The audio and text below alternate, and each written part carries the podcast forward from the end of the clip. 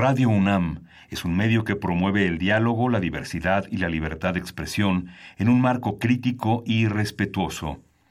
Los comentarios expresados a lo largo de su programación reflejan la opinión de quien los emite, mas no de la radiodifusora.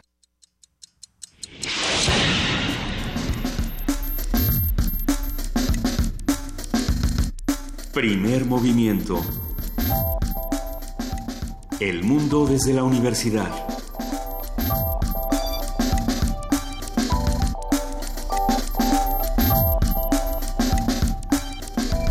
Buenos días, viernes 8 de junio, 7, 8 de la mañana, aquí en la cabina de Radio UNAM y bueno, en todo el país, en primer movimiento estamos. Luisa Iglesias, buenos días. Buenos días, Luisa Iglesias, salúdanos, Luisa Qué Iglesias. mala onda, ¿eh? Les dije que me estaba sí comiendo mi desayunito y los dos me bombardean con...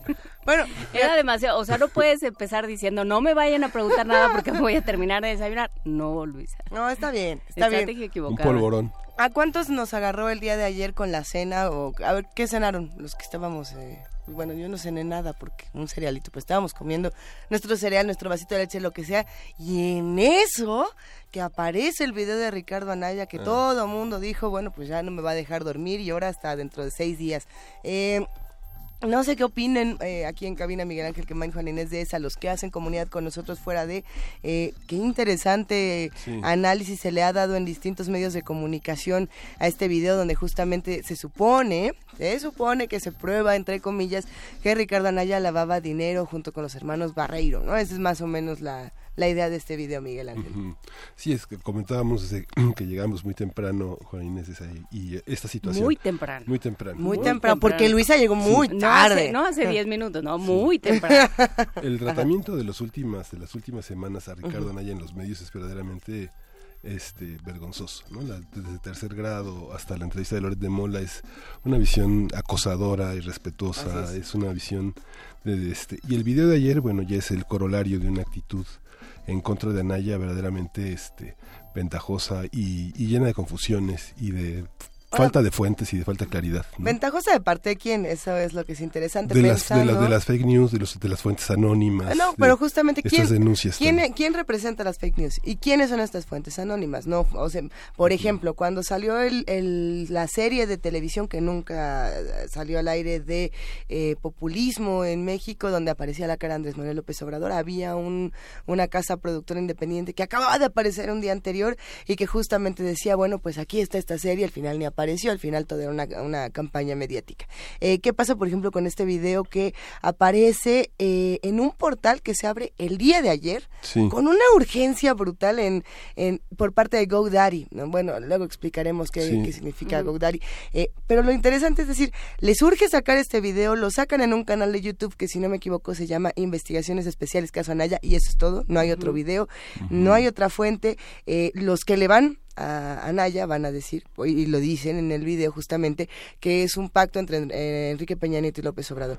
Los que le van a Mid dicen justamente pues que ya eh, Anaya no puede ocultar eh, los casos de corrupción y de lavado de dinero. Los que le van a Andrés Manuel López Obrador dicen que eh, Mid está saboteando a Anaya justamente para, para que ocupar el segundo lugar. para ocupar el segundo lugar. Depende de a quién le vaya uno, eh, qué verdad se quiere creer, pero si no tenemos fuentes y no tenemos información, no tenemos de dónde vino, no tenemos el nombre de la empresaria, pues nada más se queda en creer y en hacernos perder el tiempo a las 10 de la noche. No lo sé. La situación en Qué la que, tristeza. digamos, estaba en hace, hace algún tiempo, algunos años, Andrés Manuel, donde, no, donde era acosado, no lo dejaban hablar, es la situación en la que están allá ahora ante muchos medios, ¿no? Es alguien que no le dejan completar las ideas, que no, este, que lo acosan de una manera como, como lo fue López Obrador en su momento, ¿no? Yo creo que vale la pena revisar esa parte.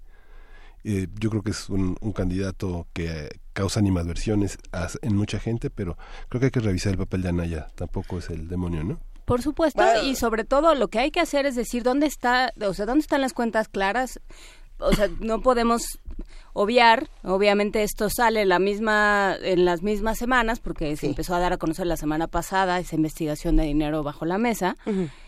Esto sale la misma semana que en que nosotros hablamos, digo, no, o sea, digamos, venimos hablando de este dinero, este financiamiento Ajá. extraño de las campañas. Se sabe, ¿no? Se sabe que así funciona el dinero electoral, que así funciona el dinero de los candidatos. Esto mismo ya se había publicado en la jornada. por Esto ya se había publicado en la jornada y entonces de pronto, bueno, qué, qué conveniente que se recuerde ahorita y qué, qué cochinero de campañas, ¿no? O sea, qué, qué cochinero estando el país como está y, eh, y con los temas de urgencia, ¿qué hace el presidente metiéndose en estos asuntos? ¿Qué hacen? ¿Qué hacemos en, enfocados en esto? ¿no? Sí, por supuesto. ¿Dónde están las cuentas? ¿Dónde salió el dinero de cada una de las campañas? No solo la de Anaya, la de todos. La de todos. Y, eh, y a lo que sigue.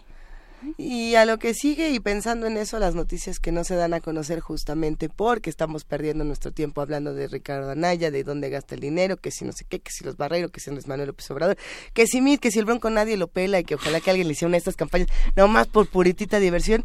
Eh, cae célula china de narcolavado. oportunidad. Una oportunidad, a ver qué se me ocurre. Cae célula de narcolavado china en Ciudad de México ligada al, al cártel Jalisco Nueva Generación. Eh, por otro lado, en otros periódicos se habla de las gasolinas al alza durante 10 meses y son esas cosas que de pronto ya se nos olvidaron que pasan en nuestra ciudad y que pasan en nuestro país. Tenemos tanto que discutir el día de hoy, Miguel Ángel Quemain. Sí, vamos a hablar? Hoy en este viernes de ocio tenemos un corte de caja del cine mexicano. Vamos a conversar con Ernesto Contreras.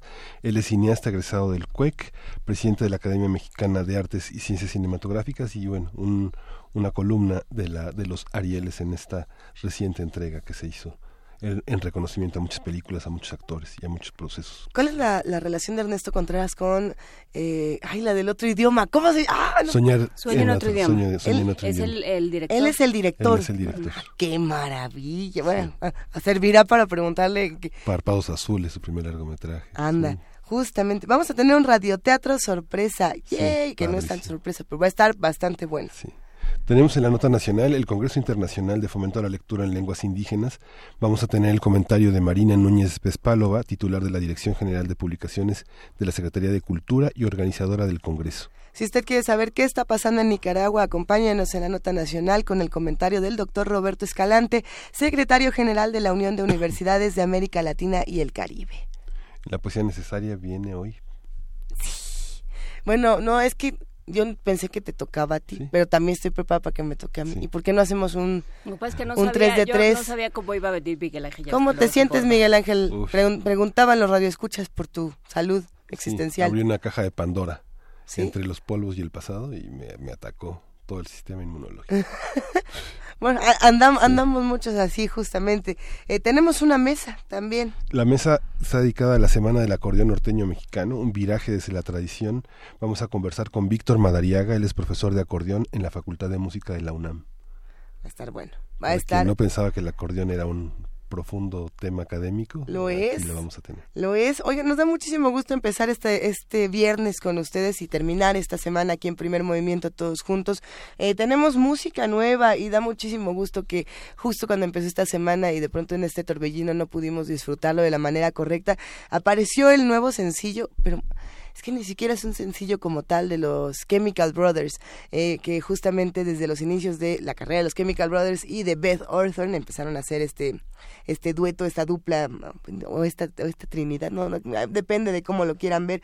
Beth Orton eh, justamente es una de estas voces que uno reconoce por participar en la música electrónica y en otros espacios y lo que hacen en este caso los Chemical Brothers y Beth Orton es un cover, un ¿Lo, les, ¿Lo escucharon? ¿Les gustó? Es un coverazo a Tim Buckley. A ver qué les parece.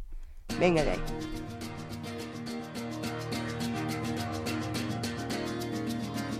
I never asked to be a mountain. I never asked to fly. Remember when you came to me and told me of his lies? You didn't understand my love. And the rain was falling on that day, damn the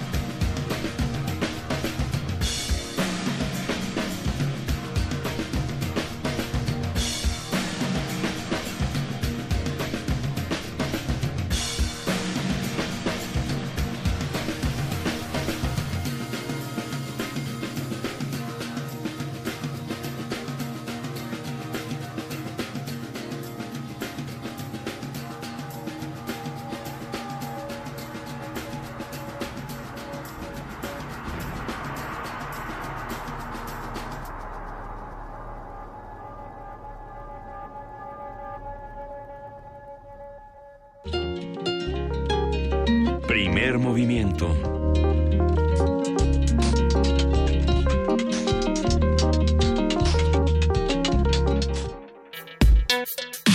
Viernes de ocio. Los bienes culturales no pueden ser tratados como mercancía, sujetos a la oferta y la demanda que rigen el mercado mundial, y exigimos que nuestras películas sean vistas en las mejores condiciones.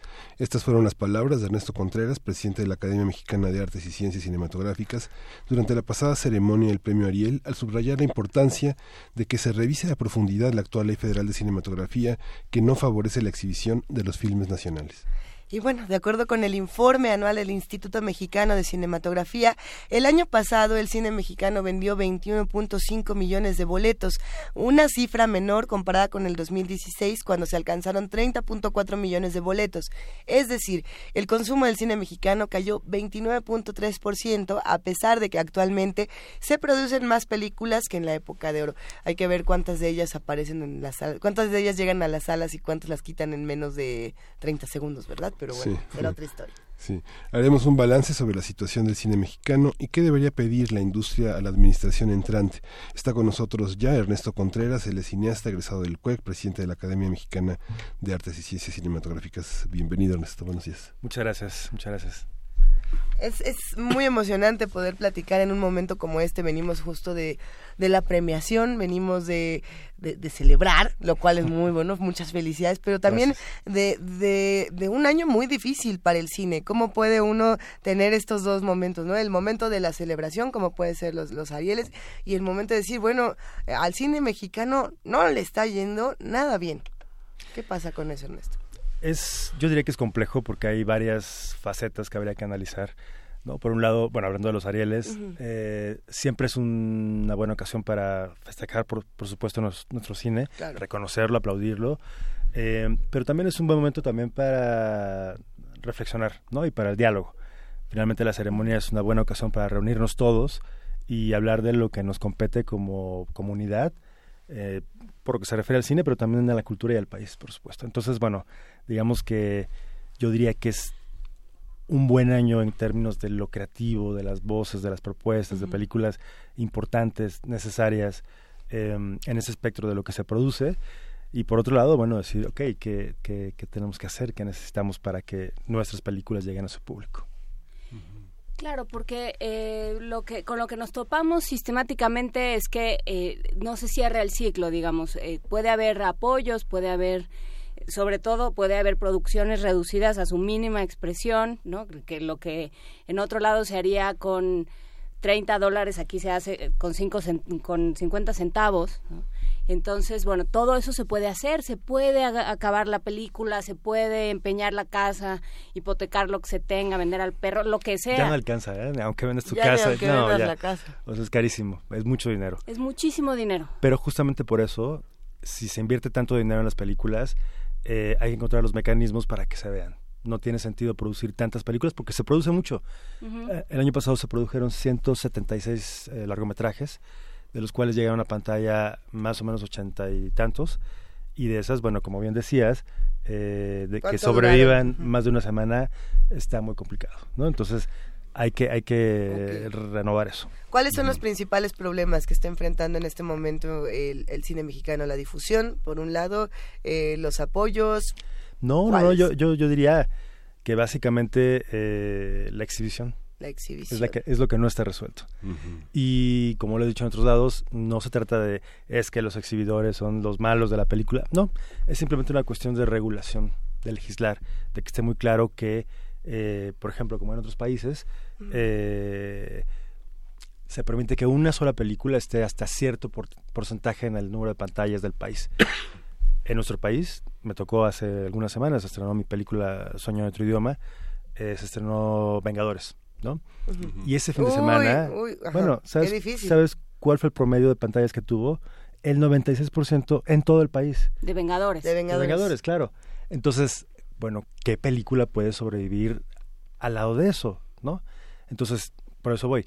Si es una cuestión de legislar, de regular y decir, ok, pongámonos de acuerdo y qué nos toca a cada quien, ¿no? Y tan tan, así puede funcionar mucho mejor. Oye, Ernesto, pero antes había el problema de las copias físicas, ¿no? De estar, de la, inversión que se hace en cine. Ahora ya no es así. Ya no existe eso. Este, ¿Por qué no están las películas en un porcentaje así de pantallas en el país? Porque, no te, porque vendes mucho más entradas, palomitas, chicles, mm, chocolates y bonafinas si este si está Los Vengadores. Claro, es una, es una cuestión de igualdad de condiciones. a, a, mí no me gusta hablar del apoyo al cine mexicano porque me parece que hay que apoyar el cine, ¿no? Las películas que vale la pena apoyar. Y cuando, les cuento, mi reciente experiencia, ¿no? Tú puedes llegar a un complejo y de pronto decir, ah, voy a ver mi película que sé que está aquí porque la vi anunciada en internet, no sé qué, y llegas y tu póster no está puesto. Tu sinopsis no está en el kiosco. Estás en los peores horarios del día bueno, pues ahí obviamente las películas es imposible que sobrevivan. Y esa es una cuestión de eh, igualdad de condiciones, de una competencia justa y de que las películas tengan la oportunidad de simplemente eh, sobrevivir y que el público las conozca. ¿Pero dónde, empieza esa, esa cadena? Porque sí, muchos decimos empieza en el cine, ¿no? Eh, empieza cuando voy a, cualquier cine y no está el cartel, o empieza cuando está en el peor de los horarios y entonces digo, bueno, pues son las seis, me da mejor tiempo para ver esta que la otra que está a las 11.50 de la noche, ¿no? Por ejemplo. Eh, pero quizá dice uno, bueno, ¿por qué nosotros nos enteramos mucho más de que está eh, Avengers, Vengadores? ¿Por qué nos enteramos más de estas películas? ¿Es únicamente porque llegamos al cine a ver cuál está? ¿O tiene que ver con un mercado mucho más complejo que nada más? No, evidentemente, evidentemente, bueno, hay una cuestión del aparato de publicidad que una película como Vengadores puede tener, ¿no? En el caso de una película como la mía, por ejemplo, y hablo de la mía porque es, está ahorita todavía, claro eh, básicamente ha sobrevivido. De hecho, hoy entramos a nuestra octava semana en salas por la recomendación, por el boca a boca, por el, efecto en redes sociales, porque la gente eh, habla, dice, opina y demás. Entonces ahí, bueno, se corre la voz, ¿no? Pero eso ha sido tiempo, ¿no? Y que poco a poco ahí la película vaya encontrando su lugar y a su, a su público. Hay películas que no tienen esa oportunidad, ¿no? Entonces es ahí justamente donde a lo que me refiero con que si estuviera todo regulado y, muy establecido, entonces, bueno, pues habría el chance para todos. Mm, es una película que funciona como funciona desde el teatro, ¿no? De boca a boca, ¿no? Por supuesto, eh, pero bueno, digamos, en, el caso de Sueño otro idioma hemos sido muy afortunados porque eso ha pasado pero no todas las películas tienen esa, esa fortuna. Sí, o sea, pasa lo que lo que pasa en el póker, te corren a billetazos. Pues sí. o sea, si te empiezan a mandar, o sea, si te ponen una estrategia de publicidad como la de Avengers y entonces hay vasos y hay playeras y hay millones de comerciales en la tele. Entonces, pues te corren, o sea, no hay manera de competir contra eso. Y entonces, eh, pues sí, lo que estamos diciendo es que hay una política pública donde eso se empareje. Y te contestaría el mercado, el, el este, el bonito gobierno neoliberal. No hay manera de regular el mercado. El, el, mercado no se regula solo. Haz una buena película y entonces la gente la va a ir a ver. Pues yo te diría que no. Adelante. no, no, yo te diría que tiene que ver con diversidad tiene que ver con derechos culturales, tiene que ver con políticas públicas. en, la, medida que el espectador tiene eh, la posibilidad de elegir, entonces, bueno, ahí, ahí hablamos entonces de competencia. ¿no? Si el espectador no tiene esa, esa, esa posibilidad de decir, quiero ver esto, entonces, bueno, pues alguien está haciendo trampa, ¿cierto? Entonces, es, es nuestro punto. Simplemente como revisar eh, el reglamento, la ley eh, federal de cinematografía, en fin, es complejo, pero me parece que hay que dar esos pasos para que em, esta inversión que se hace al cine, al cine mexicano, eh, pues tenga sentido, ¿no? Tenga sentido para que las películas se vean, básicamente. Para completar ese círculo. es que no se cierra, como, exactamente. O sea, siquiera meterle dinero que se vea, ¿no? Pero, y fíjate que ni siquiera es una cuestión de, de inversión, de invertir más, es una cuestión nada más de eh, ponernos de acuerdo y que cada quien cumpla con su parte y que sigamos las reglas del juego. A, ver, no, no queremos contarle al, a los radioescuchas lo que van a ver si se van al cine a ver sueño en otro idioma. Que vayan, que vayan. No, no, queremos tampoco contar, contar el final, contar la historia y que digan, no, ¿para qué voy? Pero podemos contar un poco de, de, la anécdota y también del proceso creativo que, que se necesita para una película tan particular como esta. Por supuesto, esta es una historia que surgió hace ya varios años. Eh, eh, un artículo periodístico que llegó a las manos de mi hermano Carlos, que es el guionista. Y en esta nota hablaba de un par de hablantes del ayapaneco, una lengua que se habla en alguna región de Tabasco, que eran los últimos hablantes y que estaban peleados. Entonces a partir de eso Carlos dice, bueno, aquí hay algo interesante, poderoso, y a partir de eso crea una ficción y la película va de eso, va de una milenaria lengua indígena que está a punto de desaparecer porque sus dos últimos hablantes se pelearon 50 años atrás. Y llega un joven lingüista a, tratar de hacer un registro de, de, esta lengua y se encuentra con que estos viejos pues no se hablan. Y la película va de eso, de cómo reconstruir esa relación y bueno, a partir de eso descubrimos muchas cosas. Qué tan difícil eh, justamente fue para ti involucrarte con, con esta película, no solamente por la parte que ya discutíamos, tanto de, cómo saco los recursos, cómo me voy por aquí, cómo me llego acá, sino también de cómo crear eh, un, un, momento como este, porque es muy, verdaderamente es muy especial, se hace la recomendación a todos los que nos están escuchando a que de verdad si pueden irla a ver, vayan hoy, todavía está en cartelera. Bueno, la buena noticia es que hoy entramos a más cines. Eh, digo, no, no quiero presumir, pero ganamos el área de la mejor película, mm. mejor fotografía, mejor guion, mejor sonido, mejor música, mejor, todo. mejor actor. Entonces, eh, mejor actor Eligio Meléndez. Eligio Meléndez, Un abrazo, Eligio Meléndez. Entonces, bueno, pues los señores eh, exhibidores nos hicieron el favor de eh, reprogramarnos en más salas, entonces estaremos ahí en las cadenas otra vez, y en la Cineteca y el circuito alternativo. Em, y bueno, eh, contentos por eso. De los próceres de los 90, este, Fernández Unzaín, María Rojo, Víctor Hugo Rascón, ¿no ha habido un avance en la ley? no hay ¿En qué estado estamos en este momento? Fíjate que, bueno que me preguntas eso porque finalmente eh, los tiempos han cambiado muchísimo. Estamos viviendo una revolución audiovisual tremenda de plataformas digitales, de multipantallas, de eh, circuitos que no imaginábamos como, como espectadores, ¿no? Y lo que tenemos que hacer con la ley es actualizarla, revisarla, redimensionarla en función de, de, este fenómeno, porque ya no es solamente la sala cinematográfica, ¿no? sino todo lo que está pasando con lo que se produce y, cómo lo consumimos.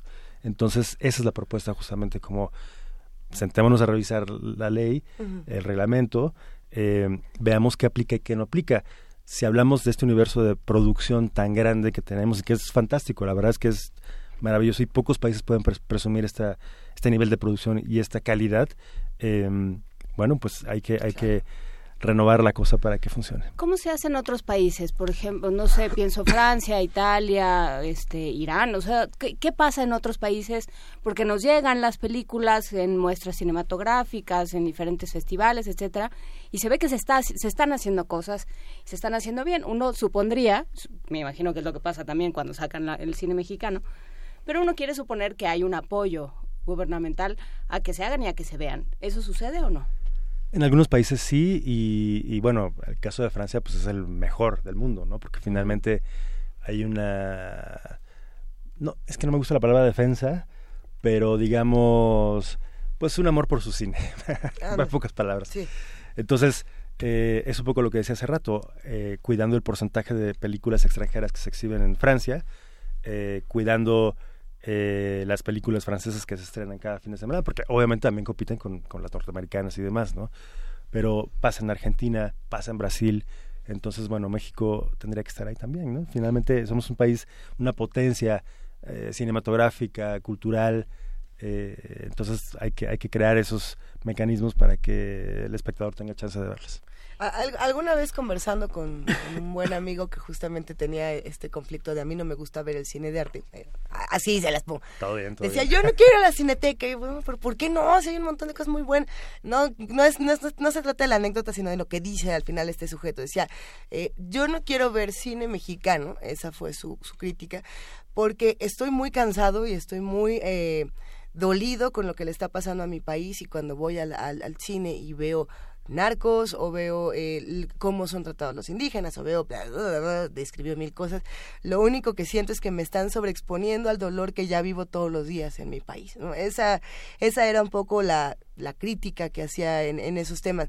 Eh, curiosamente las dos películas que a mí más me llama la atención que estuvieron premiadas en, en estos Ariel fueron eh, justamente Soñar en otro idioma y La libertad del diablo que es una verdadera auténtica pesadilla eh, pero es genial, ¿no? Eh, ¿Qué pasa cuando tenemos estas realidades? Que hay muchas personas que dicen, no puedo pagar por sentarme a que me den de costalazos porque ya no puedo, porque literal ya no pues mucho dolor lo que está ocurriendo en este país, se siente muy mal.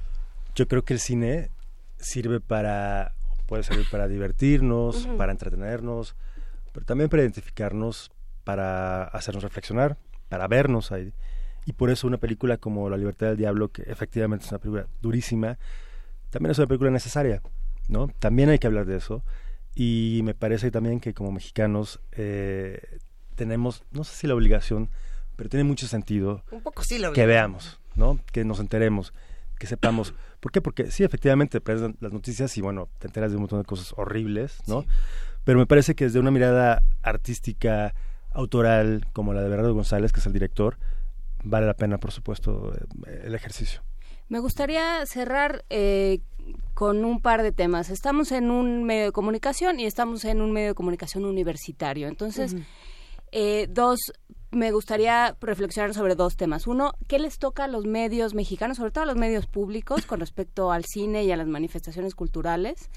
Y que toca como academia, como, como cuerpo académico. Este, Por supuesto. La UNAM, eh, la Gaceta estaba eh, feliz de la vida porque, porque los egresados, nuestros egresados ganaron los Arieles. Y yo pensaba, bueno, es que tampoco hay tantos egresados de otras escuelas, o sea, tampoco hay muchas otras Ah. escuelas. Ahora hay muchas más pero ya, o sea, pero, pero es- está empezando, ¿no? Entonces, pues sí, sí, si Bueno, tú- sí, también si me dices cuántas, a lo mejor se me ocurren tres. si tomas Sí. una, un montón de cineastas, ¿no? pues muchos van a venir o del CCC o del CUEC, ¿no? Entonces, ¿qué toca? ¿A quiénes hay que formar y cómo hay que formarlos, Ernesto? Bueno, ¿qué te puedo decir yo, egresado del CUEC? Pues No, no, por la supuesto. camiseta... Vayan al CUEC. Vayan, al CUEC, la mejor escuela del mundo. Eh, ¿Qué nos toca? Me parece que, que seguir con, con este camino trazado. Me parece que, bueno, sí hay muchos egresados del CUEC, muchos egresados del CCC, pero ahora hay muchos cineastas que han estudiado en, otros, en, otros, en otras escuelas y demás, o en el extranjero incluso, o que tampoco han estudiado. ¿eh? Ah, Y también hay, sí. sí, hay, También hay- hay vale. muchos, se vale y es- está, está muy bien y cineastas como Carlos Regadas, por ejemplo, que nunca fue una escuela de cine, pero es un gran cineasta. Eh, ¿Qué nos toca? Estar atentos a lo que se está haciendo.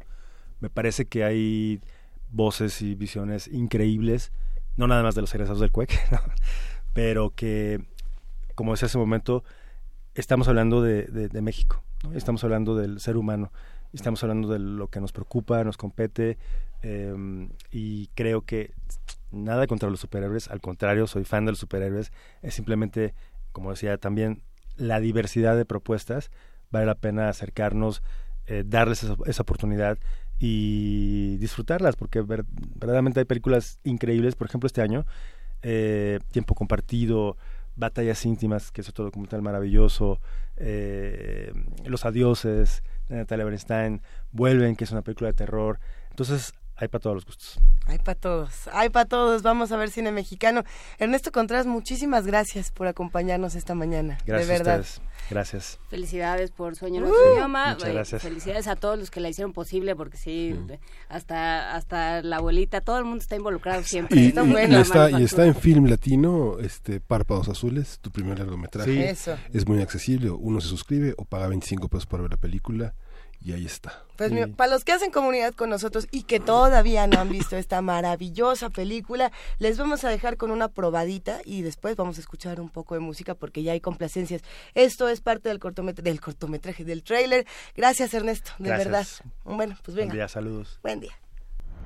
En el principio, una mujer pájaro se enamoró del primer hombre que caminaba sobre la tierra. Como no hablaban la misma lengua, no podían consumar su amor. La mujer pájaro decidió enseñarle a hablar el sicril. De esa unión nacimos todos nosotros. Y desde entonces, hombres y animales hablamos el mismo idioma. A ver, entonces, ¿tú quieres aprender a hablar sicril? Haré lo posible. Sicril es una lengua muy poderosa. No queremos que se muera, pero tampoco queremos que caiga en malas manos. Mire, todo lo que deseo es grabar una serie de conversaciones en Sicril entre usted y, de ser posible, Don Isauro. Largo. ¿Por qué están peleados Don Isauro y Don Evaristo? Se enamoraron de la misma mujer. Evaristo casi mató a Isauro por quedarse con María. No se han hablado como en 50 años. Evaristo Asdine, Asdine. Si Don Isidoro nunca les hizo nada, ¿por qué tu abuelo se sigue sintiendo tan amenazado? No sé. Mi abuela siempre decía que cuando eran chicos hacían todo juntos.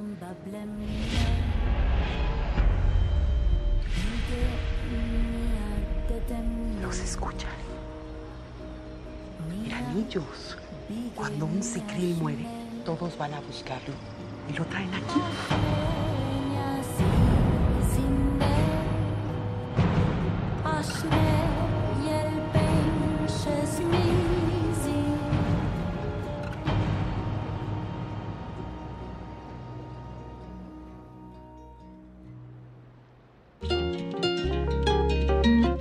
Primer movimiento.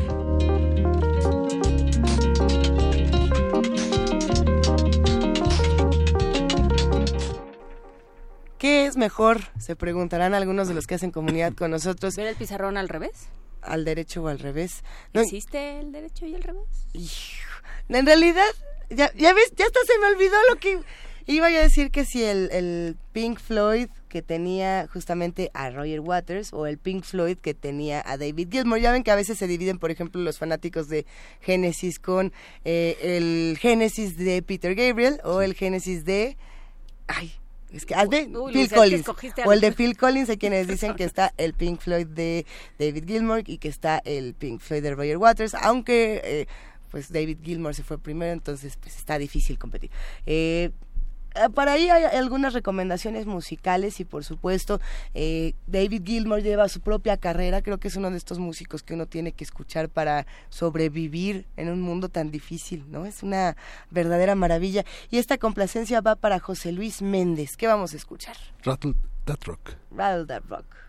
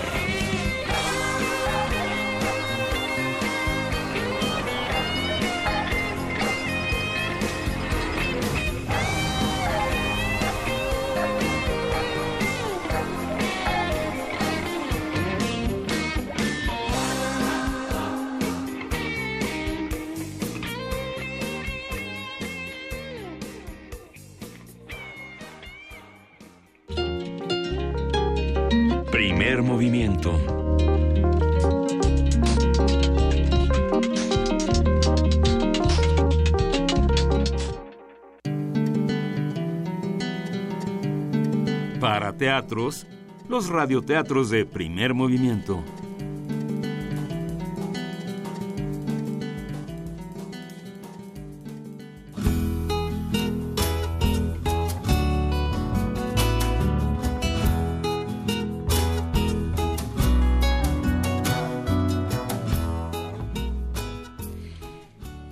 Del insoportable niño aburrido José Rubencito y su odioso perro Hércules de Francisco Hinojosa, ilustrado por Mariana Villanueva, publicado por El Naranjo.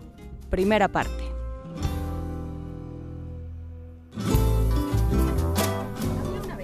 Un niño que no se divertía con nada. Sus papás lo invitaban a la feria, le compraban un algodón de azúcar, lo subían al carrusel y él ponía su cara de fastidio.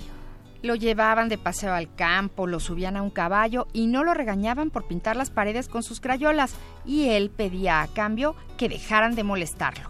El niño se llamaba José Rubén Carafina, pero todos lo conocían como José Rubencito. Acababa de cumplir 10 años.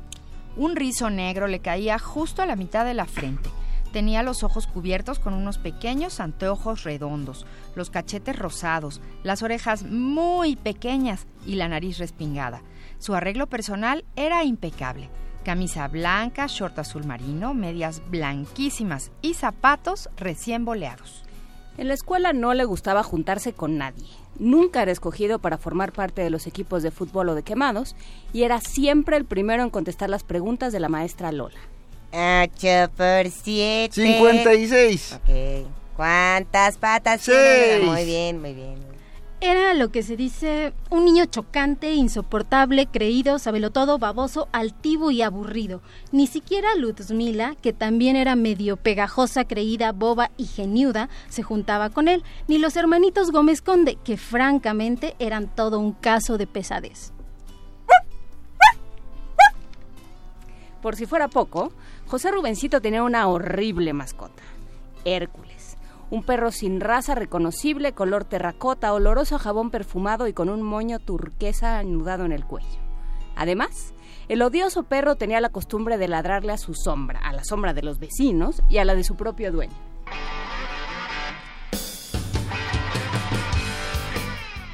Los dos juntos, José Rubencito y Hércules, eran la pareja más horripilante, infame, detestable y petulante que nadie jamás haya conocido en toda la escuela, en toda la colonia, en toda la ciudad, en todo el país, en todo el mundo y seguramente en todos los países del universo. Un día, la singular pareja del jovencito insoportable y su odiosa mascota se paseaban por el parque central. El niño con un algodón de azúcar color rosa y el perro guiado por él con una elegante correa color anaranjado mandarina. De pronto, a Hércules no le gustó la sombra de un señor que leía tranquilamente el periódico en una banca y le ladró. Le ladró tanto que parecía que el tipo le había hecho algo. Niño, llévate a tu espantoso perro antes de que le dé una patada. Si usted le da una patada a mi linda mascota, Hércules le va a morder duro, duro, duro. Morderme tu perrito, niño. Y antes de que terminara de pronunciar la palabra baboso, Hércules se fue contra la pierna del señor y le clavó sus afilados colmillos. ¡Ay! ¡Ay! ¡Ay! Un perro rabioso me está mordiendo. ¡Auxilio! ¡Auxilio! Tardó mucho más la policía, los bomberos y la ambulancia en acudir a los llamados del pobre hombre mordido, que el insoportable niño y su odioso perro en huir a seis patas hacia el otro extremo del parque. En ese mismo momento, una hermosa niña llamada Suspiro Corazón Vidales del Valle se paseaba por allí. Tenía 10 años y medio, anteojos redondos de color rojo, las uñas de las manos pintadas de distintos colores, dos trenzas amarradas con un listón azul y unas botas verdes. Al ver a José Rubencito y Hércules tan agitados y con la respiración agolpada, le hizo una pregunta. Están huyendo, ¿verdad? Un malo señor. Quería pegarle a mi lindo perrito. ¿Lindo perrito? Muy lindo. Se llama Hércules y yo me llamo José Rubén. ¿José Rubén? Tienes cara de José Rubencito. Así me llaman en mi casa. ¿Y tú cómo te llamas? Suspiro Corazón Vidales del Valle. Soy escritora. Ah, tienes cara de suspirita. Pues no, todos me dicen Suspi. Un lindo nombre, porque suspiro no es muy bonito, ¿eh? Ni tampoco suspirita. La verdad, yo preferiría que me llamaran por mi nombre. ¿De qué estás huyendo? De un malo señor y los policías. ¿Y qué hiciste para que te persiguieran? El malo señor... Debe decirse señor malo, no malo señor. Bueno, le quería dar una patada a Hércules. Por eso lo mordió. Ven a mi casa, allí no te encontrarán. La mamá de Suspiro, su abuela Engracia y sus primos Toto, Huicho y Pepe vieron llegar a José Rubencito y su horrible perro invitados por Suspiro. ¿Quién es este niño? Lo encontré en el parque. Me llamo José Rubén. José Rubencito. ¿Se puede saber por qué traes un niño desconocido a la casa? Y además con un perro tan espantoso. Se llama Hércules y es un lindo perrito. Ándale, sí, ajá. Toño, Huicho y Pepe soltaron una estruendosa carcajada. En ese momento llamaron a la puerta. Era la policía. Nos dijeron que un niño y un perro entraron en esta casa después de haber mordido a un honorable anciano. Uno de los policías se asomó y alcanzó a ver a José Rubencito y su mascota. Aquí están, sargento. Debemos apresarlos y llevarlos con el juez. No se acerquen, porque si no, Hércules los va a morder duro, duro, duro. ¿Llamo a la perrera municipal, sargento? Sí, seguramente este animal está contagiado de una enfermedad espantosa. Mi lindo perrito no está enfermo. Tardó poco tiempo en llegar la camioneta que recoge perros callejeros. Bajaron de ella tres hombres. Con una red atraparon a Hércules y lo subieron con dificultad, porque el animal se defendió cuanto pudo.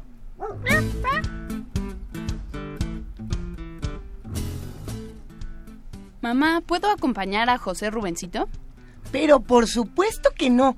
¿Para qué quieres ir con él si ni siquiera lo conoces? Es una aventura interesante. Puedo escribir un cuento o una novela. No, no, no y no. He dicho.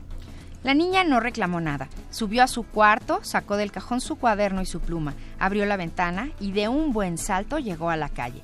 Alcanzó todavía a la patrulla, puesto que José Rubencito había estado forcejeando con los policías para impedir que lo subieran. Lo voy a acompañar. Allá tú. Con la sirena encendida, la patrulla se fue a toda velocidad sobre la calle principal, como si anunciara que llevaba a un delincuente muy peligroso. Se pasó tres semáforos en rojo y casi atropella a unos peatones que se le cruzaron en el camino. Mientras esto sucedía, Suspi iba anotando en el cuaderno que llevaba consigo sus impresiones. Vaya más despacio. ¿Qué no ve que estoy escribiendo? ¿Qué estás escribiendo? Le preguntó el policía, que tenía cara de mosquito. Mmm, cosas. En las patrullas está prohibido escribir cosas. Sí, ajá.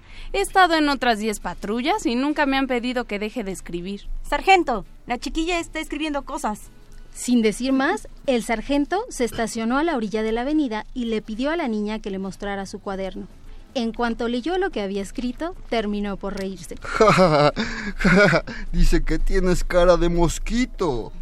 Al llegar a la oficina del juez, los dos uniformados le dijeron que el perro de un niño había mordido a un anciano que se encontraba disfrutando del día en el parque central.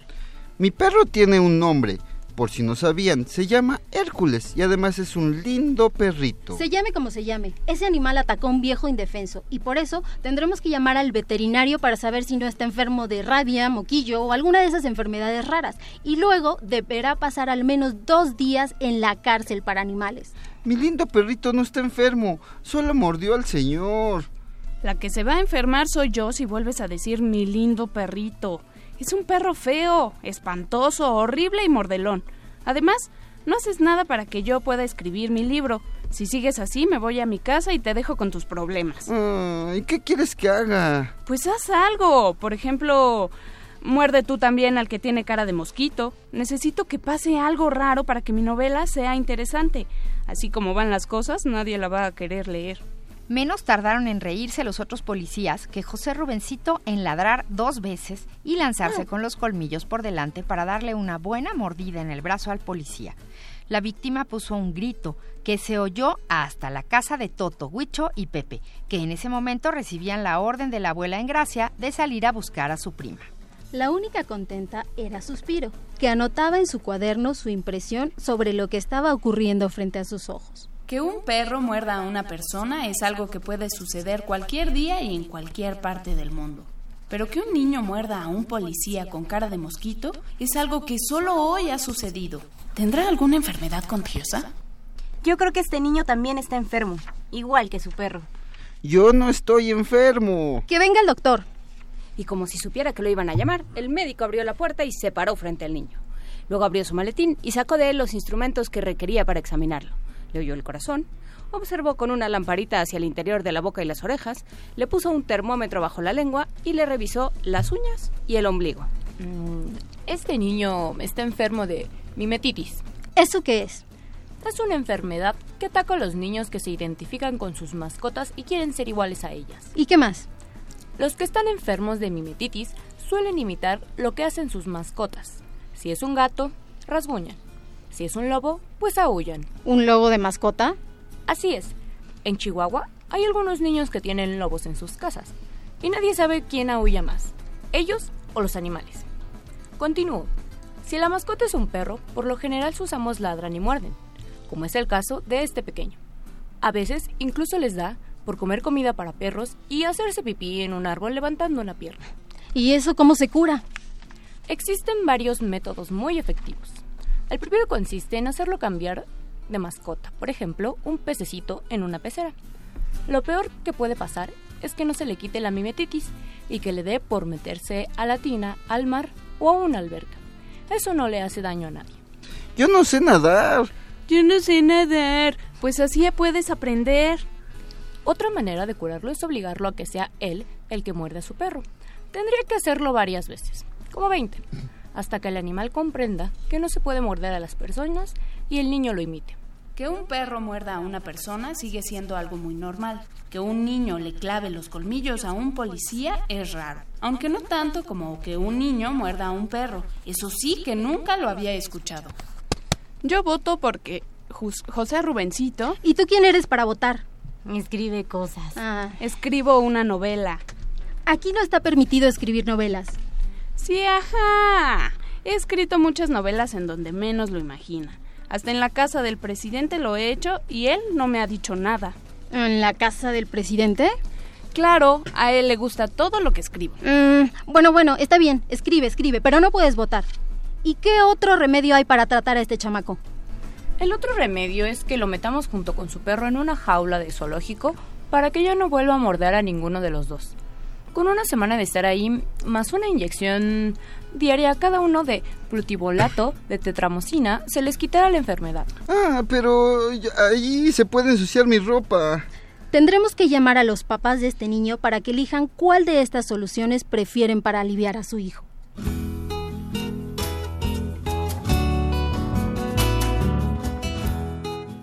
Fin de la primera parte del caso del insoportable niño aburrido José Rubencito y su odioso perro Hércules, de Francisco Hinojosa, ilustrado por Mariana Villanueva, publicado por El Naranjo.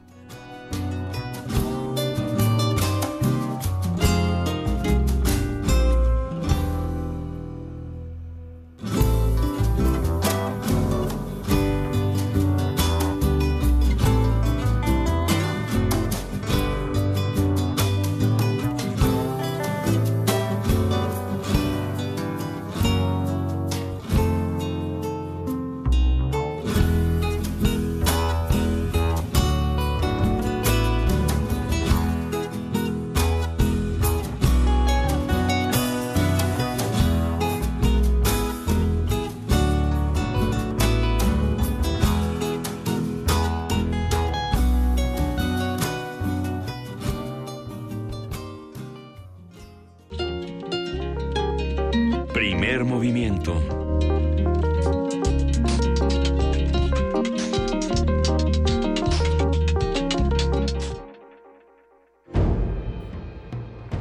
Demostrar que existe disciplina, orden y disposición para la lucha. a 50 años del movimiento estudiantil de 1968.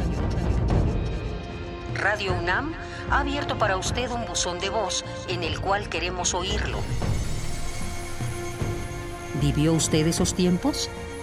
¿Tiene una historia que compartir? ¿Sabe algo que merezca ser difundido? Marque al 56 23 32 81 y déjenos su testimonio. M68. Voces contra el olvido. Todos tenemos algo que contar. Radio UNAM. Experiencia sonora.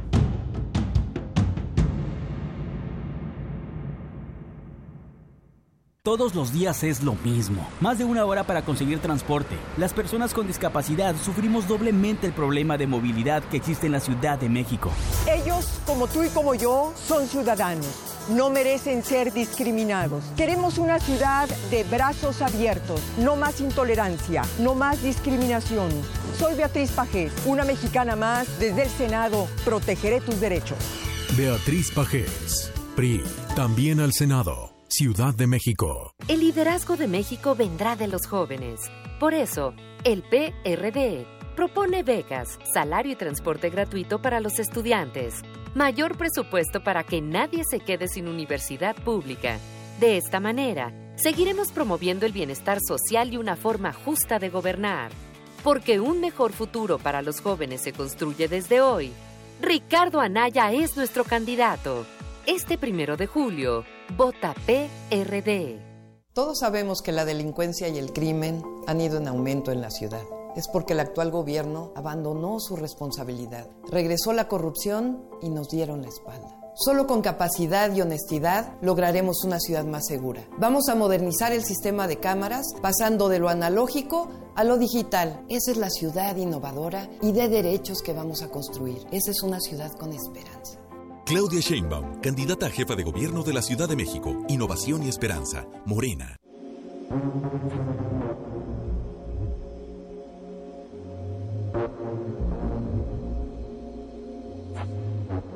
Si quieres saber qué es este sonido, no olvides escuchar este domingo a las 2.30 de la tarde Gabinete de Curiosidades. Colecciona junto con nosotras sonidos y visita nuestro micrositio web en www.radio.unam.mx. Quédate en el 96.1 de FM, Radio UNAM. Experiencia sonora. Una ciudad innovadora crea artistas. Como jefa de gobierno, será prioridad impulsar la cultura como derecho. Por eso, abriremos más espacios públicos para los creadores y habrá 12 festivales temáticos, uno por mes, que nos hará la capital cultural de América. Vamos a construir una ciudad innovadora, de derechos, de prosperidad compartida, una ciudad con esperanza.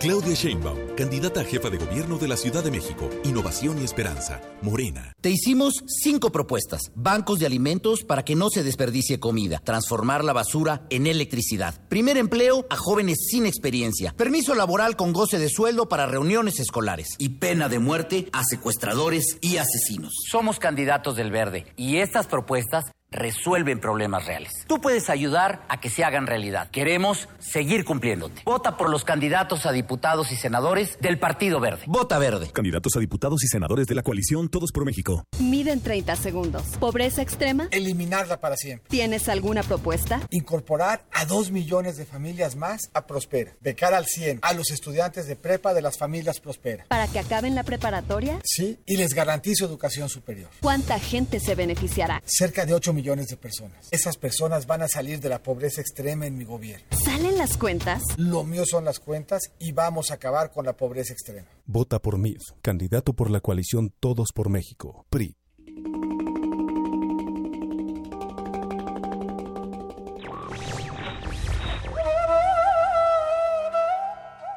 La libertad es un aire habitual, sin perfumes exóticos, que se respira junto al oxígeno sin pensarlo, pero consciente de que existe. Juan Carlos Onetti.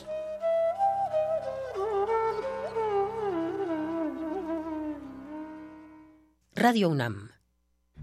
Ballets de todos los tiempos. Música medieval, barroca, moderna. Los sonidos que hacen mover al cuerpo en un solo programa. Diáspora de la danza. Lunes a viernes a las 6.40 de la mañana y su retransmisión a las 3 de la tarde. Por el 96.1 de FM. Radio UNAM. Búscanos en redes sociales, en Facebook como Primer Movimiento UNAM y en Twitter como P Movimiento o escríbenos un correo a primermovimientounam@gmail.com. Hagamos comunidad.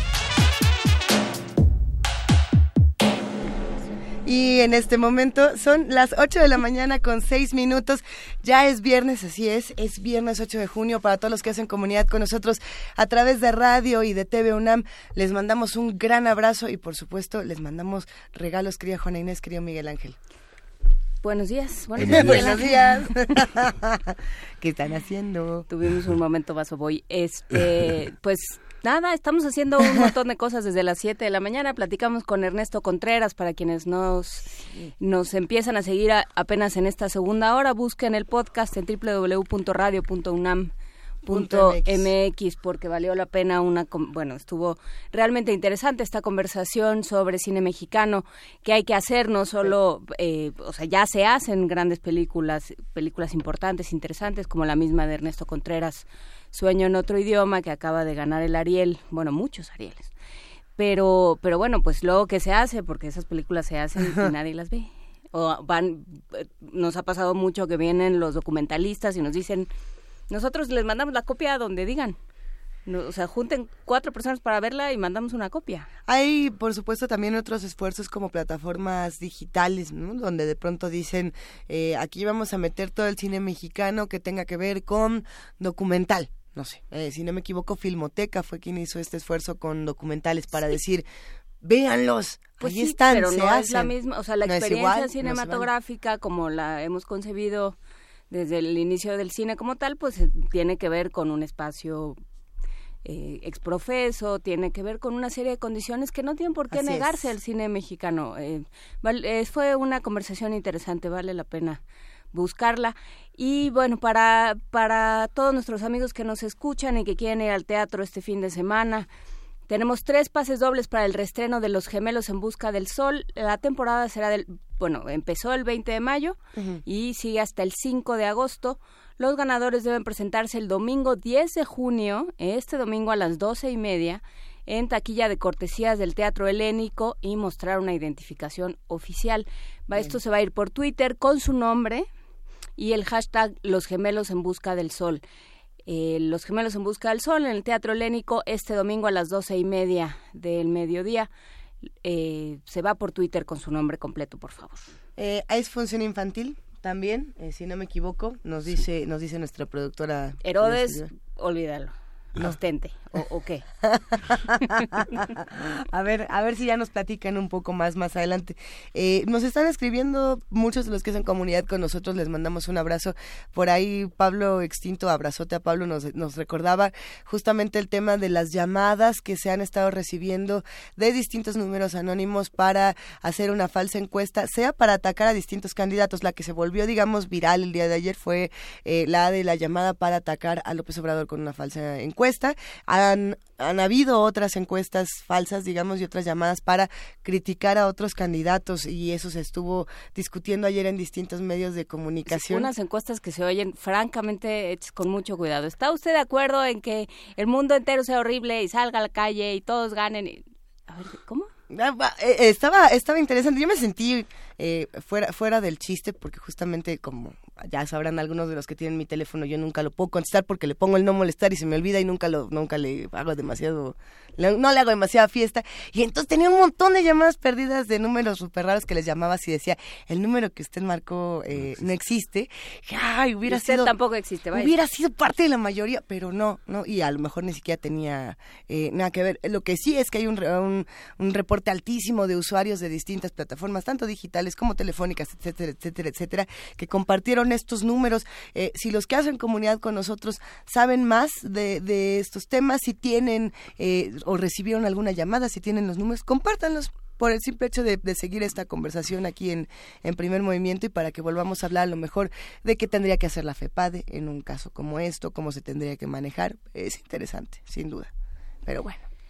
Por supuesto. Pero bueno, hechas estas aclaraciones, nos vamos a nuestra nota nacional. Primer movimiento.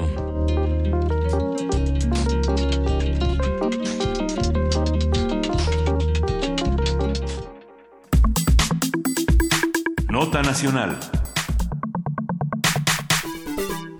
El 14 y 15 de junio se va a llevar a cabo en la ciudad de Oaxaca el primer Congreso Internacional de Fomento a la Lectura en Lenguas Indígenas, como parte de los ejes estratégicos del Programa de Fomento al Libro y a la Lectura 2016-2018 que implementó la Secretaría de Cultura para crear espacios de reflexión y una base de trabajo en materia de lenguas indígenas que organice los derechos lingüísticos de los pueblos originarios de México. Se contará con 70 ponentes provenientes de más de 10 países en esta reunión que tiene como finalidad principal proponer estrategias que contribuyan a la formación de comunidades lectoras en distintos países donde hay gran diversidad de poblaciones indígenas.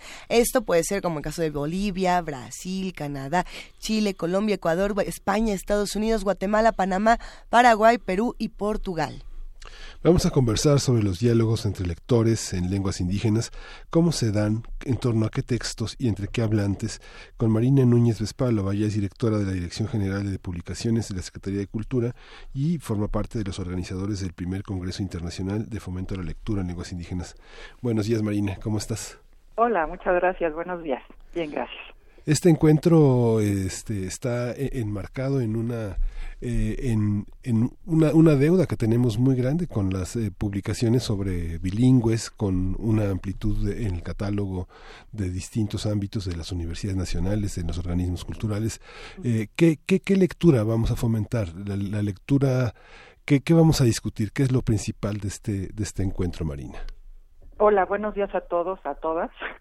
mira, justo el Congreso se está haciendo para eso en efecto, como tú habías dicho, tenemos una deuda muy grande en los programas que se han estado publicando de fomento a la lectura desde el Estado. Y este año decidimos hacer un trabajo de reflexión muy profundo con distintos organismos nacionales e internacionales que de alguna manera están trabajando ya en el tema y con varios grupos de la sociedad civil que son los que quizá eh, conocen más eh, el espacio sobre el que se quiere trabajar.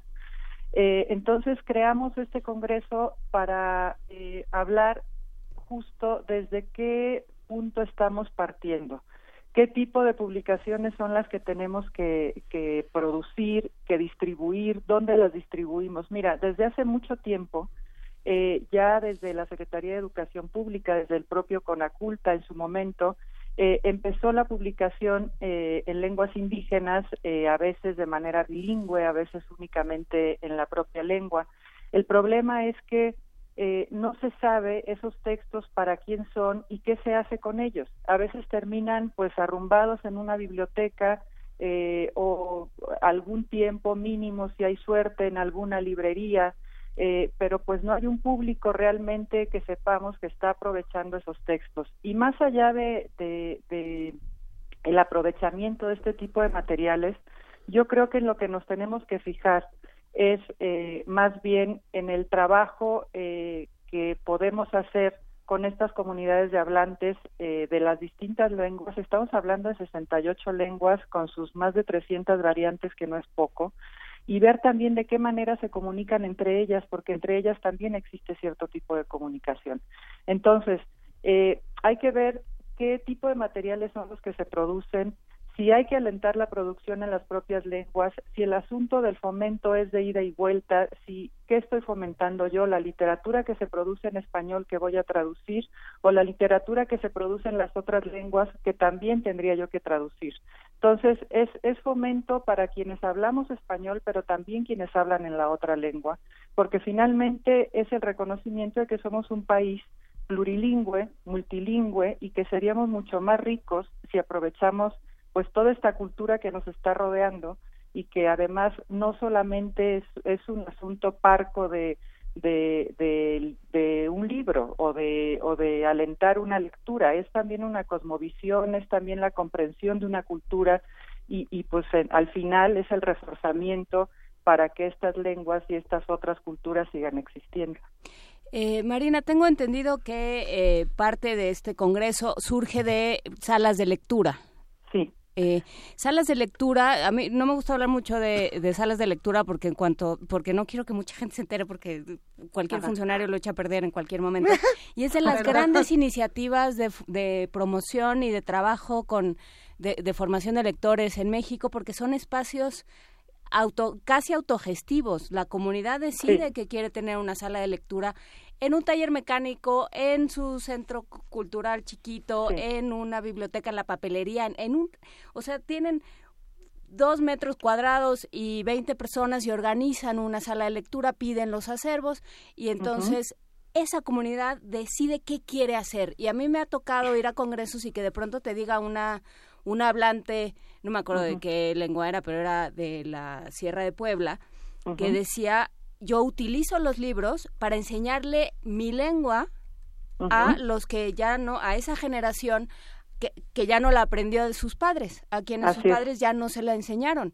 Y entonces cada quien hace lo que lo que necesita con esos espacios. Entonces será una experiencia si si se logra un diálogo eh, suficientemente nutrido, será una experiencia valiosísima.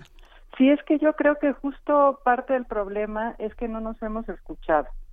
Es decir, siempre estamos eh, creando líneas de trabajo desde el centro y asumiendo que todos los espacios son similares y no es así. Eh, hemos intentado desde hace unos años eh, realmente reconocer que los públicos a los que llegas, que las más de cuatro mil salas de lectura que tenemos, cada una es distinta y, y, sobre cada y cada una tiene necesidades diversas. Es decir, eh, nosotros lo que hacemos es acompañarlos, en efecto les damos acervo, pero también les damos capacitación de acuerdo a la necesidad particular que tienen. Y justo eh, los mediadores en lenguas indígenas y los que trabajaban con población eh, eh, similar, pues tenían esta gran necesidad de, proveerse de instrumentos para saber cómo hablaban con su público y dónde estaban los libros que podían utilizar para comunicarse con ellos.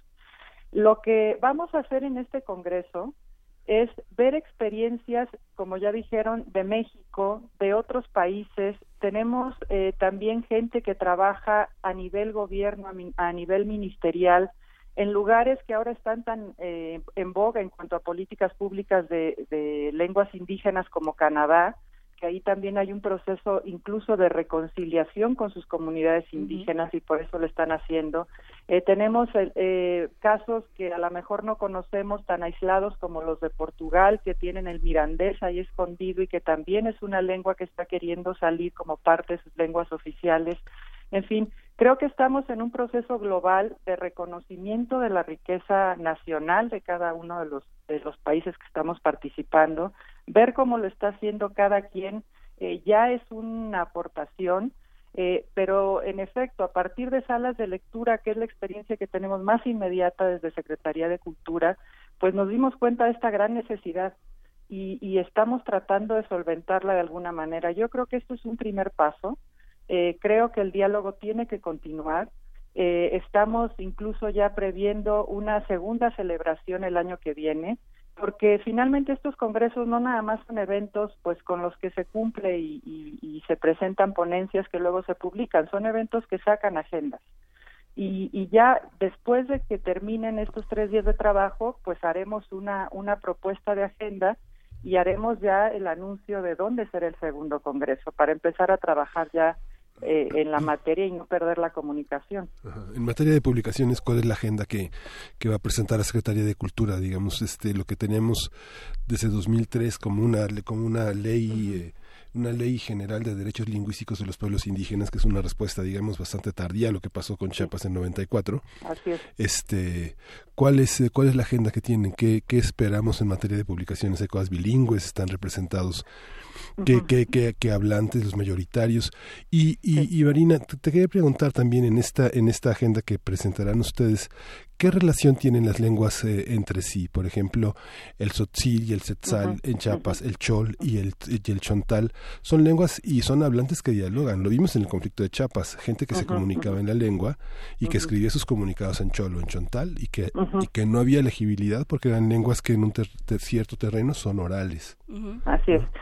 Pues mira, el programa, nosotros desde hace tres años, más o menos, estamos promoviendo eh, que todas las ediciones que se hagan con el apoyo de, de Secretaría de Cultura y con recursos públicos tengan un espacio especial para las lenguas indígenas. Eh, ha habido, tenemos una convocatoria de coediciones eh, que tiene un apartado específico para lenguas indígenas. Hay un premio nacional de fomento a la lectura que tiene apartado especial para, para promoción lectora en lenguas indígenas. Eh, y hace tiempo también eh, comenzó la publicación sobre todo de poesía en lenguas indígenas, bilingüe, con audio, no sé si recuerdan aquella, aquellas colecciones que sacaba el Conaculta y que eh, está retomando también el INALI, que es uno de los organismos con los que estamos trabajando. El INALI lo que hace es trabajar directamente con las comunidades, buscar a creadores, hacer talleres con ellos y después hacer algunas publicaciones de lo que resulte en esos talleres. Secretaría de Educación Pública hace lo mismo en algunos espacios escolarizados. Ahora nosotros lo que no queremos es llevar una agenda previa. Tenemos una tenemos una mesa de discusión que tiene que ver con ediciones y con traducciones, eh, donde se va a hablar de qué se ha hecho, eh, cuáles son las políticas que hemos llevado a la fecha, pero también qué es lo que se necesitaría hacer no puedo decirte eh, qué vamos a llevar ahora porque realmente el resultado apenas se va a discutir. Entonces, eh, hemos eh, intentado tener, lo que yo te decía, los materiales de lectura pues se están produciendo, lo que pasa es que no sabemos a dónde van y qué se hace con ellos. A lo mejor esa es parte de, de la problemática que hay que resolver. En cuanto al asunto de, de las distintas lenguas, cómo se comunican, Fíjate que curiosamente hay muchos espacios donde la lengua eh, a, través de la cual logran comunicarse a veces es el español, es como la lengua franca. Y luego entre las distintas lenguas de alguna región también hay cierta comprensión y se comunican eh, eh, entre ellas con alguna de las mayoritarias. Yo de, este asunto eh, no soy experta, ahí habría que hablar con gente del Propinal y que conoce las comunidades y conoce la manera en que, las, en que ellas mismas se comunican, pero tienen muchos mecanismos, incluso de nuevas tecnologías, eh, donde ellos suben información y donde ciertas personas bajan la información y a veces son capaces de traducirlas a su propia lengua. Hay muchas herramientas que están manejando que desconocemos y que en este Congreso se van a dar a conocer. Y, estoy hablando eh, de herramientas que permiten una comunicación a nivel latinoamericano, que a veces son cosas que desconocemos más allá del territorio mexicano. Eh, lo que eh, a nivel editorial, quizá, lo que vale la pena o alguna de las conclusiones que, que se podrían sacar es que si vas a presentar ediciones las puedas presentar en las lenguas que se manejan en la propia región y esa distribución sea de la propia región. Pero eso habrá que, hablarlo porque quizá al mediador que está trabajando ahí eso no le funciona. Claro. entonces, pero bueno, por ahí va a ir la discusión, te decía, se va a hablar de nuevas tecnologías, se va a hablar de, derecho eh, a, conservar, a conservar la lengua, la memoria, el propio patrimonio, se va a hablar de experiencias que ya hay en México de, eh, del fortalecimiento de las lenguas, de edición, de creación. Es decir, son ocho líneas temáticas que vamos a, intentar discutir y una de ellas, que es muy especial, que no se ha hablado eh, del todo, tiene que ver con la migración y las lenguas indígenas.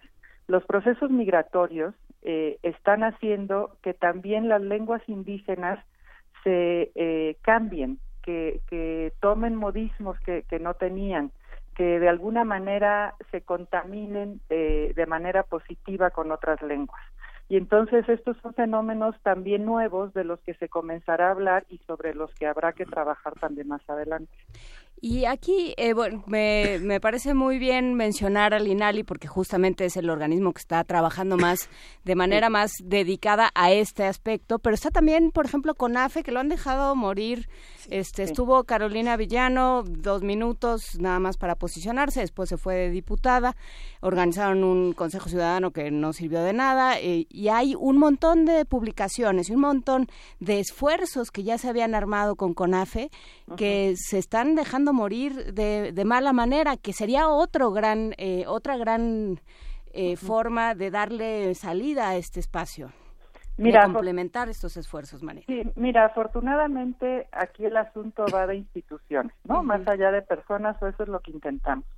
Entonces, hemos logrado justo reunir eh, a gente de CONAFE, de CDI, de la OEI, eh, diversas direcciones generales de la Secretaría de Educación Pública que trabajan estos temas, la UNESCO, la ONU se, se unió también con nosotros, vamos a tener un mensaje de la Secretaría General porque el año que viene es el año de las lenguas indígenas, entonces les pareció muy pertinente este congreso, eh, está CREFAL, es decir, hay muchos organismos interesados en estos temas y logramos hacer un comité asesor y organizador muy interesante eh, que justo lo que estamos tratando de hacer es rescatar todo aquello que se ha hecho, que a lo mejor vale la pena, y reforzar eh, líneas de trabajo futuras para cada una de las instituciones, o al menos dejarlo eh, por escrito, pues para que quien tenga que tomar las decisiones eh, los siguientes años tenga un punto de partida al menos.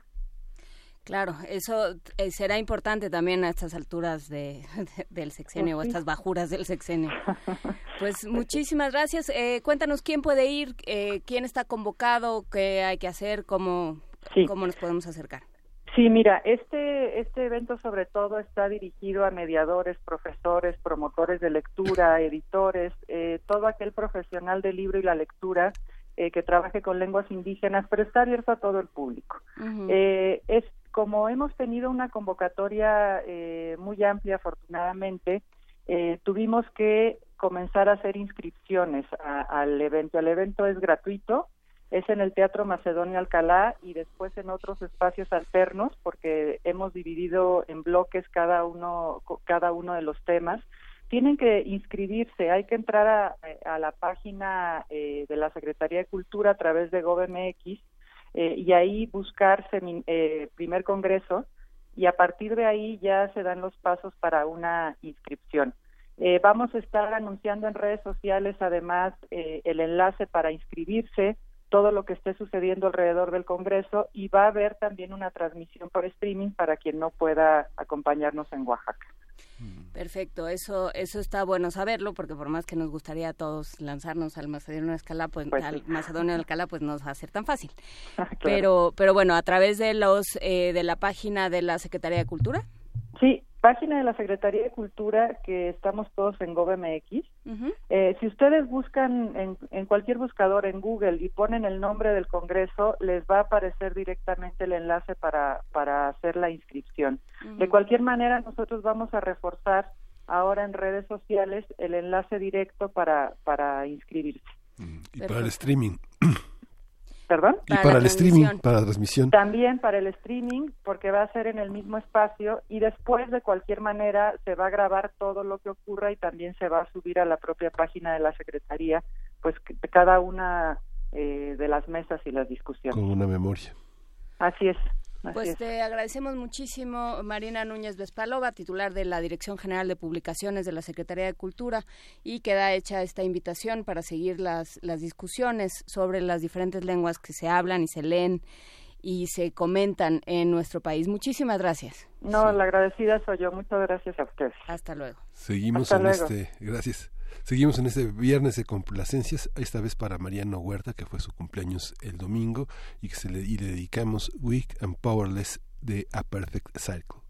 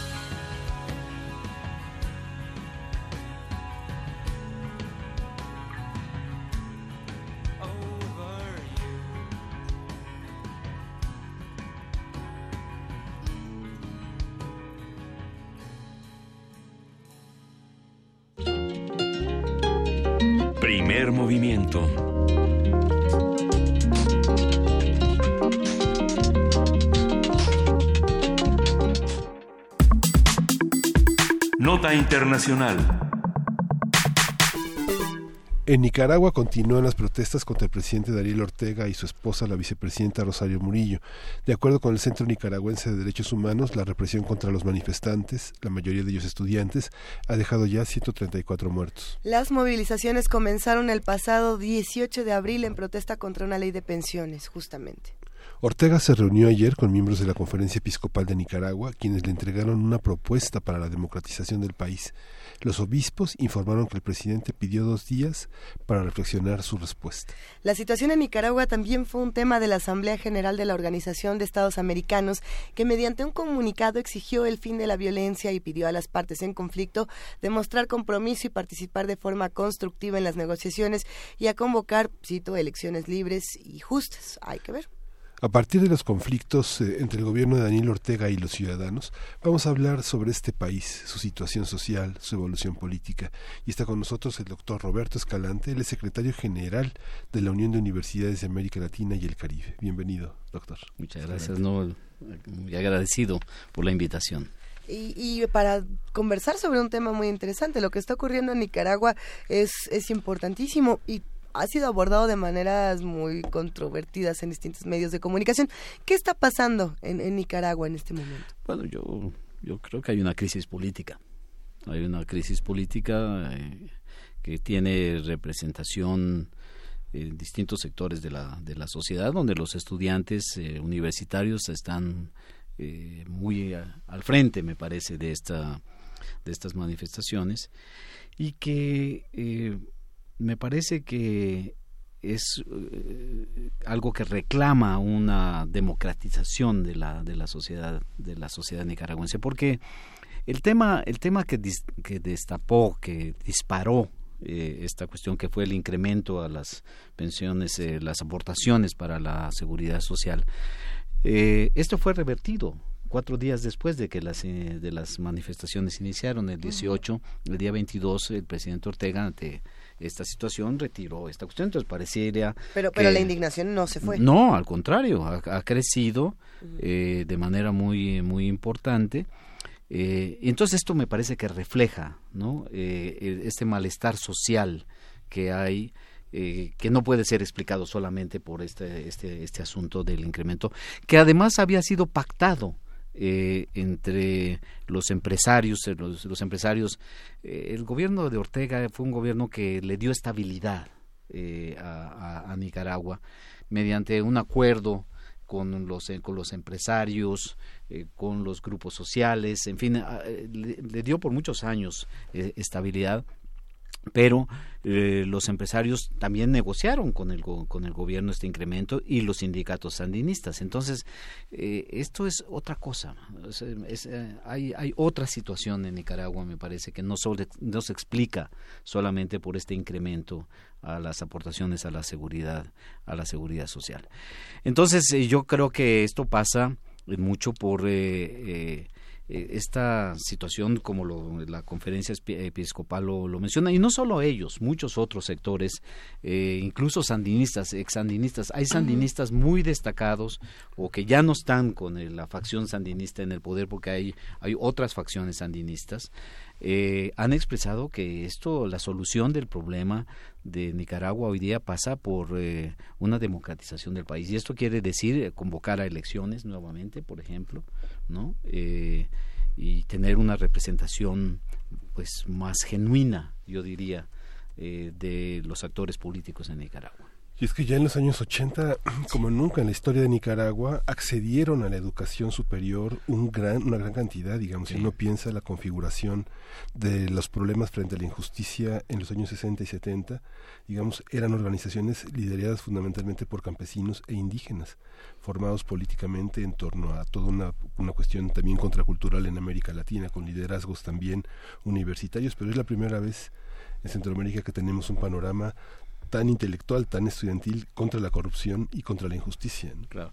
Es un poco anticlimático también esta situación porque eh, las universidades, eh, las, universidades, las principales universidades públicas e incluso también privadas eh, en Nicaragua están hoy en contra ¿no? De, de, la representación política gubernamental en Nicaragua.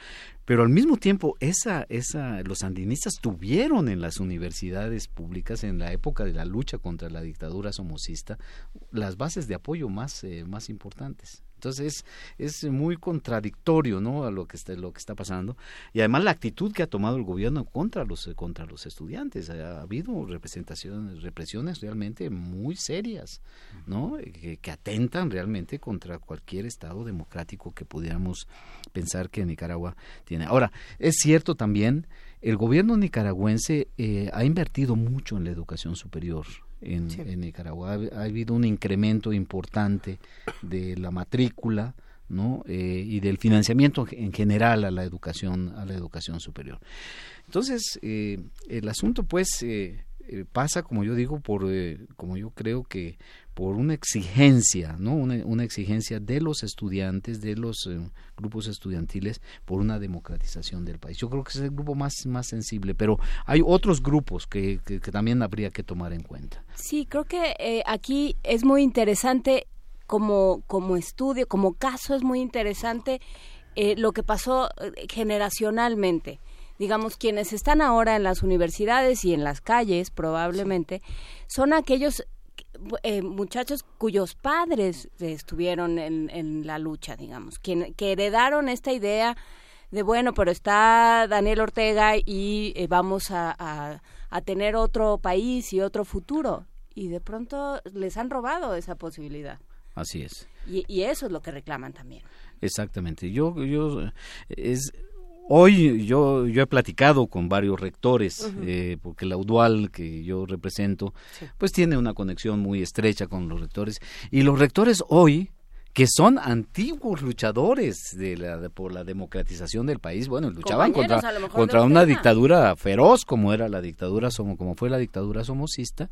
Hoy su explicación de, eh, de, las, de lo que está aconteciendo es que los, los grupos violentos no quieren destruir eh, a Nicaragua. Este, esta es la explicación que hoy muchos de ellos eh, dan, eh, lo cual es, es, una explicación me parece pueril, ¿no? Que, uh -huh. que, que no reconoce que hay otras cosas, hay otros problemas que están ahí y no se trata, no se trata de una suerte de conjura, ¿no? De, de sí. pues, se, seguramente esto también hay que decirlo que grupos opuestos a, al sandinismo están aprovechando esta situación de, de, crisis política que se está viviendo para alentar sus propias posiciones. Por ejemplo, el Consejo Superior de la empresa privada, que era un aliado, estaba en, en realmente en arreglos, en, en, había, habían hecho una alianza con el, con el gobierno de Ortega, han declarado, como ustedes seguramente sabrán, su independencia, que se desligan, sí. se desligan del gobierno, ¿no? rompen este acuerdo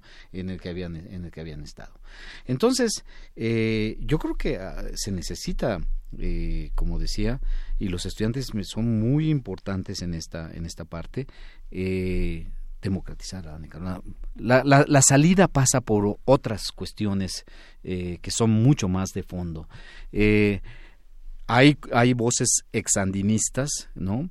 que dicen que bueno es que, que, es que el sandinismo se ha reducido a una camarilla no encabezada por Daniel Ortega y, y su esposa este que, que han abandonado ¿no? Los, los, eh, los, principios, digamos, que eh, auspiciaron el movimiento sandinista en la época eh, contra Somos. Ahora, habría que decir otra cosa, me parece también eh, que es, eh, que es interesante.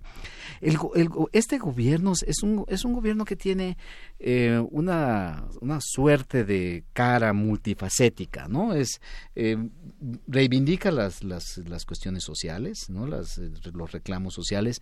Ha habido eh, como decía en el caso, por ejemplo, de la educación superior, ha habido mejoras eh, importantes en esta, en esta parte.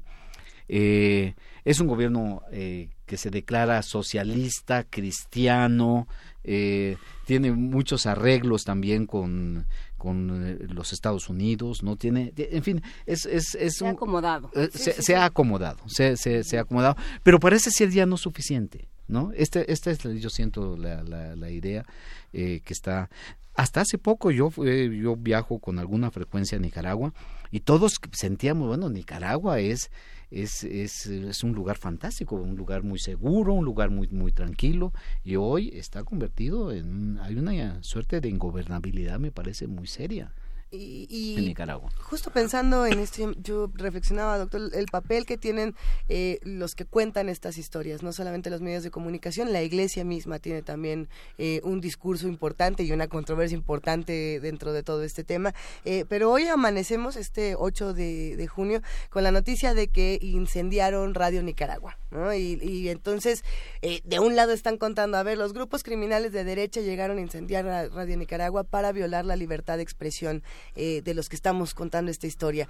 Y los otro, y hay otra historia que dice, bueno, es que ustedes solitos se quemaron su, su estación con tal de contar esta otra historia. Y de pronto, los que estamos eh, en, en otro país, sea México, por ejemplo, decimos, no sé ni, ni para dónde, o, o qué leo, o qué busco, o qué escucho. ¿Qué hacemos con esta otra Efectivamente, efe- efectivamente, bueno, ya hace un par de días se quemó el Palacio Municipal de. Granada, como ustedes, eh, como ustedes saben también, eh, y la explicación del gobierno es que esto está hecho por eh, grupos, eh, los maras, ¿no? Salvadoreños que han, que han, han Sí. participado de manera, de manera muy importante.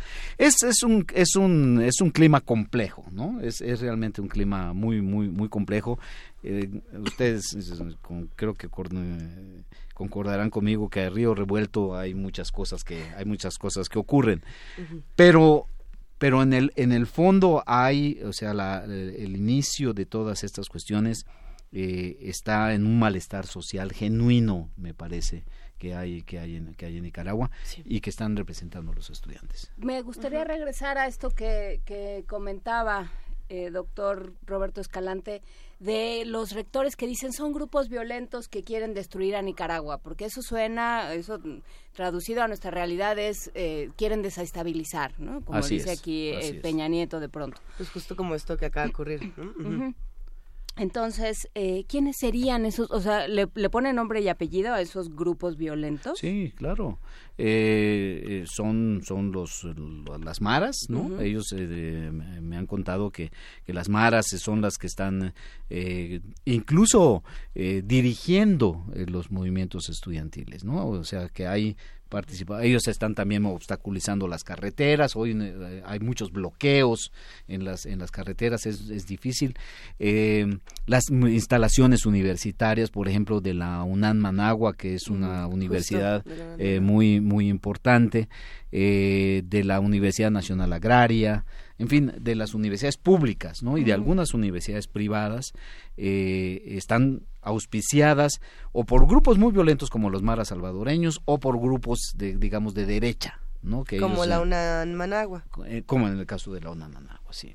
Y no hay y, y digamos cada cada rector, cada director de facultad conoce a su gente, digamos, Claro. sabe tiene tiene más o menos identificado eh, qué, eh, qué perfil tiene cada uno de los alumnos o lo sabe más o menos.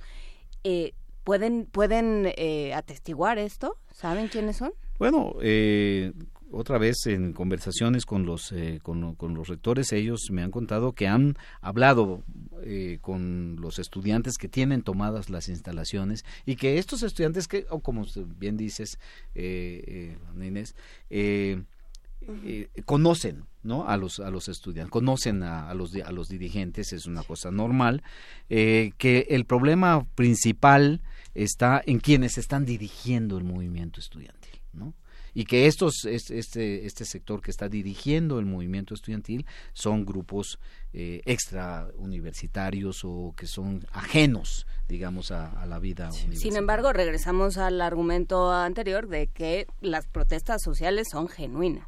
Yo pienso que son genuinas. Yo pienso que son muy genuinas eh, y que y hay un hay un reclamo, hay un reclamo que hay que aten- que hay que atender, ¿no? Nicaragua es el país eh, es la sexta economía centroamericana, sí es la última, ¿no? Eh, junto con Honduras es, es un país muy muy pobre, ¿no? Es la eh, vigésimo novena eh, economía, la vigésima, perdón, economía de, de- de- de América Latina. Es un país pequeño, un país pobre, ¿no? Eh, tiene menos pobres que México, el 40% de la población vive, vive, vive en pobreza. Es decir, este, este esquema que político, social, económico que estableció el gobierno sandinista actualmente en el poder, a mi juicio creo que ha llegado a un estancamiento, ya no da, ya no da para más. Pero sí consiguió cosas, digamos, hay menos Ah, no, por supuesto, que claro, claro. Como decía yo hace un momento, eh, eh, era Nicaragua era un país muy tranquilo, muy seguro, no, una, una estabilidad, un ritmo de crecimiento económico no no malo, no, habría que pero el, eh, ya, ya sabemos y los sociólogos se han encargado de demostrarnos esto que eh, no necesariamente cuando hay crecimiento económico hay paz social, ¿no? O- No, no, en México lo sabemos. en México lo sabemos, en México lo sabemos, sí.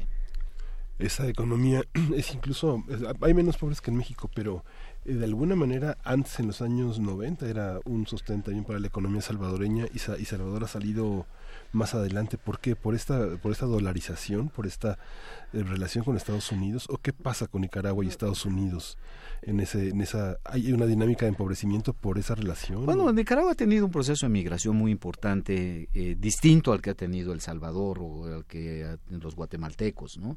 Los nicaragüenses se han eh, ido a Costa Rica. Hay más de un millón de nicaragüenses eh, viviendo en, en- en Costa Rica, lo cual ha, le ha quitado presión, digamos, social a, a- a la economía no- nicaragüense, que no tiene capacidad de, absor- de absorber. Los nicaragüenses se dedican básicamente a la exportación.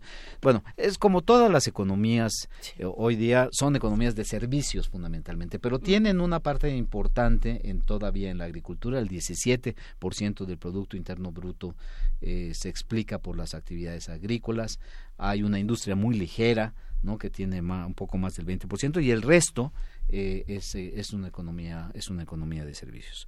Entonces eh, eh, eh, bueno esta situación de esta situación de, de- cuando cuando decimos de pobreza generalmente estamos hablando de que la gente tiene baja capacidad económica no pero en el caso de El Salvador es distinto. Los salvadoreños se han ido a se han ido a los Estados Unidos y viven mucho de las de, Remesas. de las remesas no Eh, pero en el caso de los nicaragüenses creo que es diferente. Se han ido a otras partes Pues, ¿qué tendremos que atender para los próximos días, para las próximas semanas? ¿Cómo podremos estar eh, atentos?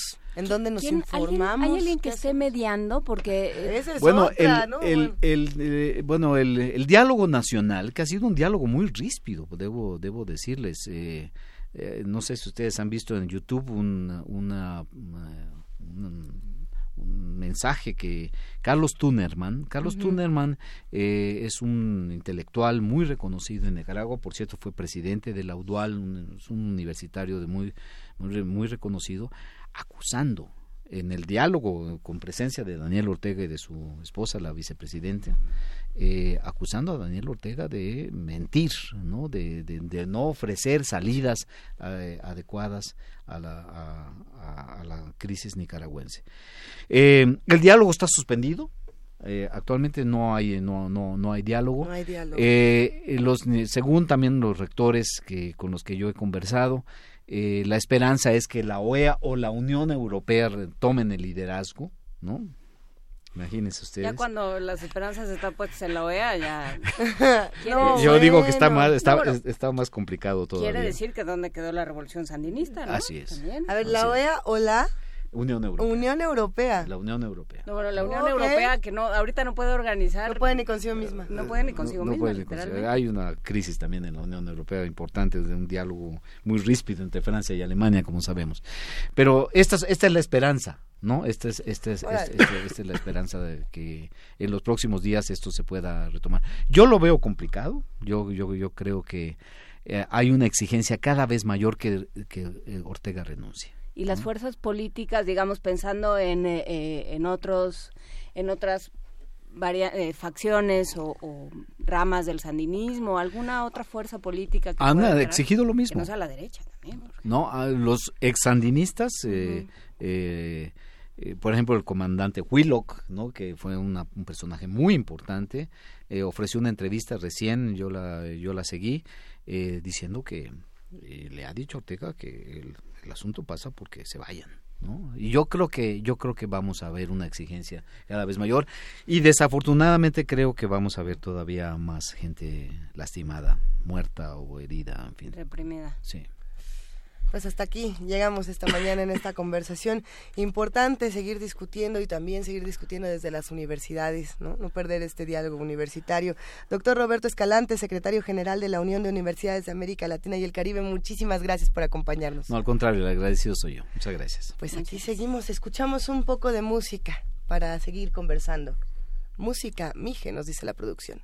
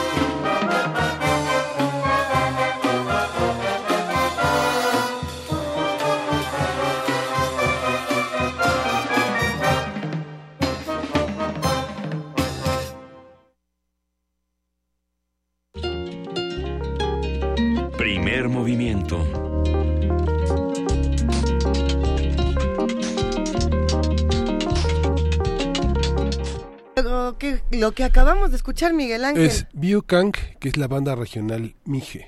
estuvo bueno. Es una música de celebración, de fiesta, de banda. Y bueno, para saber qué es lo que se supone que estamos celebrando en días tan oscuros como estos, eh, supongo que será la información, la, la libertad y el poder de decidir por nosotros mismos y que tenemos mucha cultura y muchas manifestaciones artísticas. ¿A dónde nos vamos? Sí, vamos, va- vamos eh, de entrada a regalar tres pases dobles sobre la obra Este cuerpo es mío, que se representa en el Teatro El Galón, eh, Galeón del Centro Cultural del Bosque de lunes a martes a las 20 horas. Y tenemos tres pases dobles para el lunes 11 de junio y tres pases dobles para el martes 12 de junio.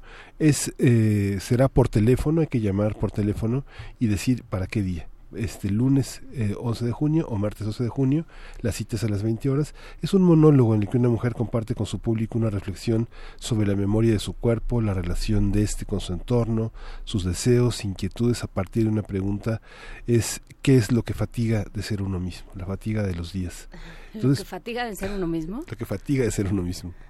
Ay, Es lo malo de no poder ser otro de vez en cuando, ¿verdad? Aquí sí podemos ser otros, ¿o no?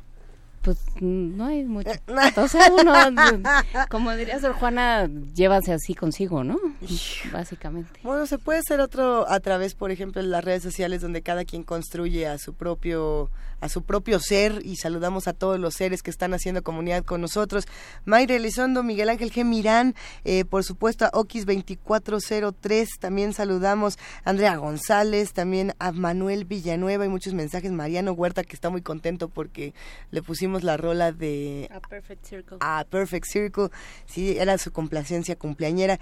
Por aquí también Mar Heaven, AP, eh, nos retuitearon justamente el un, un tuit que, que sacó Isaí Moreno, este autor, le mandamos un abrazo donde él grabó un pedazo justamente de esta llamada anónima, de esta encuesta, la encuesta siniestra, y, y a ver si luego lo, lo compartimos, está, está interesante, a ver qué opinan los que están haciendo comunidad con nosotros eh, de todos estos temas, Sí. están buenos. Por supuesto, y bueno, desde dónde uno se informa, cómo va eh, pues concibiendo, decidiendo su voto. Está, por supuesto, la plataforma Voto Informado, eh, que tiene la, la información que han proporcionado, porque bueno, pues ta- también este cada quien tiene que dar la suya, de los distintos eh, aspirantes a, a puestos de representación popular, los diputados, los senadores, eh, lo- los alcaldes, y por supuesto eh, los, lo- los candidatos presidenciales. Entonces, si quieren, sobre todo en el caso de diputaciones, de Sí. senadurías, vale la, pe- vale la pena asomarse, revisar, cotejar y, y saber, bueno, y si no pusieron su información, pues eso también es una eso también es una señal. A- ayer justamente a mí me llamó mucha atención leer algunos de los comentarios de, de- no solamente de las personas que estudiaban estas llamadas anónimas, sino también este video que habíamos eh, que habíamos comentado al principio del programa de, de Ricardo Anaya que decían, a ver, eh, no importa si abrimos un canal de, de YouTube, no importa si abrimos un portal desde GoDaddy, desde Google, desde donde sea para mostrar este tipo de noticias, sean falsas o sean verdaderas, eh, hay algo que es más interesante y es pensar cuánto dinero se va a llevar Facebook, cuánto dinero se va a llevar Twitter, cuánto dinero se va a llevar YouTube y plataformas como GoDaddy en tiempos electorales. ¿Quiénes son los verdaderos ganadores de, de la guerra sucia? Pues son los medios que la permiten y que no tienen legislación más que para sacar su lana, ¿no? Sí. Eso está sí, de terror. Sí. Facebook millonario, como siempre. Sí. Facebook millonario y bueno, habrá que ver eh, pues las cuentas de las campañas, porque eso es lo que tendrá que suceder ah, ah, después de la campaña, ¿no? O sea, sí iremos, pero ¿y luego? ¿no? ¿Dónde están las cuentas y quién nos, eh, quién nos las entrega y a quién podemos achacarle responsabilidades? Sí. Nada más un paréntesis, quería decir que la, la- este cuerpo es mío es para personas ya a partir de 15 años, que es importante, digamos, muchas son restricciones para adultos, pero Ajá. esta obra es para adolescentes y adultos. Dura 60 minutos y vale mucho la pena. Mariana, Mariana Villegas es la autora y es la actriz. Le mandamos un abrazote. Mariana Villegas es esta mujer genial que tenía un monólogo donde, eh, si no me equivoco, salía como vendedora de McDonald's. Como, Exacto. ¡Hijo! ¡Ay, es genial esa mujer! Bueno, eh, que además se pone Variana Villegas en Twitter. Sí. Ya nos vamos nueve. a una pausa y regresamos. Primer movimiento. Hacemos comunidad.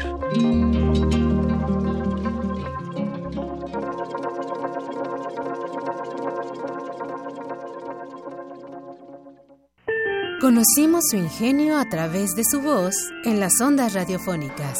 Es momento de hacer una aproximación a través del séptimo arte. Cineclub Radio Cinema te invita a explorar otra faceta de las voces reconocidas de nuestra emisora en el ciclo Grandes colaboradores de Radio UNAM, Alay de Fopa, Carlos Monsiváis, Carlos Illescas y Juan López Moctezuma. Todos los miércoles de junio a las 18 horas en la sala Julián Carrillo de Radio UNAM. Entrada libre. Un testimonio visual de una experiencia sonora.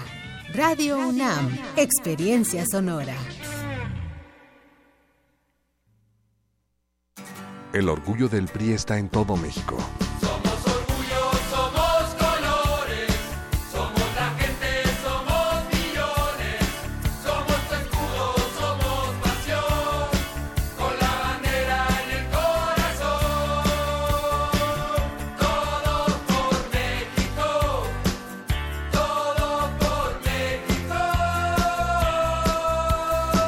El orgullo del PRI está en su gente. No lo olvides. Así suenan las calles en Cuautitlán Izcalli. Necesitamos vialidades dignas. Recuperemos nuestras calles para volver a tener un municipio limpio, ordenado y con oportunidades. Hagamos equipo. Vota este primero de julio por el frente. Ya no caigas en el mismo bache una vez más. Ray Guzmán Corroviñas, candidato a presidente municipal de Cuautitlán Izcalli por la coalición por el Estado de México al frente, Partido Acción Nacional.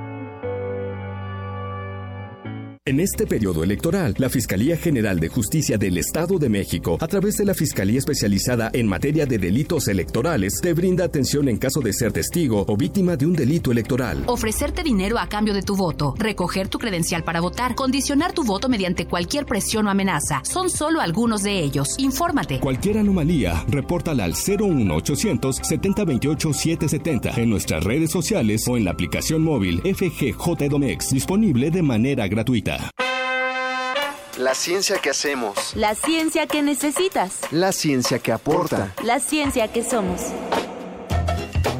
La ciencia que somos. Iberoamérica al aire. Una coproducción del Instituto Latinoamericano de la Comunicación Educativa, la Dirección General de Divulgación de la Ciencia y Radio UNAM. Mesas de debate, reportajes, noticias, entrevistas, efemérides y mucho más podrás escuchar todos los viernes a las 10 y media de la mañana. 96.1 de FM. Retransmisión, domingos a las 9 y media de la mañana por el 860 de AM. Radio UNAM. Experiencia sonora. Este primero de julio vamos a elegir más de 3.400 cargos públicos. Vamos a votar por la presidencia, senadurías, diputaciones federales y locales, gubernaturas en nueve estados y autoridades locales. Elegir a quienes nos van a representar es decidir lo que queremos para nuestra comunidad. Una decisión como esta debemos pensarla bien. Conoce las propuestas que impactarán el lugar en el que vivimos. Yo no voy a dejar que otros decidan por mí. Porque mi país me importa, yo voto libre. INE. Le preguntamos a los mexicanos, ¿quién piensan que ganará el Mundial? España. Francia. Brasil. Alemania. Inglaterra. Argentina. México, México, México, México, México, México. El México que ven los niños es el que todos debemos ver, el México de la paz. Y la confianza en nosotros mismos comienza el primero de julio. El cambio es Anaya. Movimiento Ciudadano. Habla Ricardo Anaya. Hace años se tomó la decisión de enfrentar al crimen, pero la violencia no ha parado. Al contrario, todos los días escuchamos casos de horror y de dolor por todo el país. Tantos que parece que ya no nos sorprende. ¿En qué momento nos acostumbramos a vivir así? En mi gobierno vamos a enfrentar al crimen pero con una nueva estrategia, donde la tranquilidad de tu familia será la prioridad. Este es el fin de la violencia. Vamos juntos a recuperar la paz. El cambio es Anaya. Partido Acción Nacional.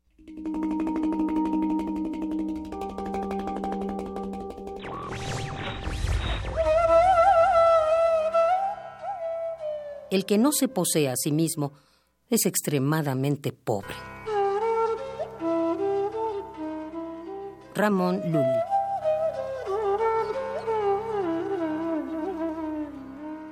Radio UNAM. Primer movimiento. Podcast y transmisión en directo en www.radio.unam.mx.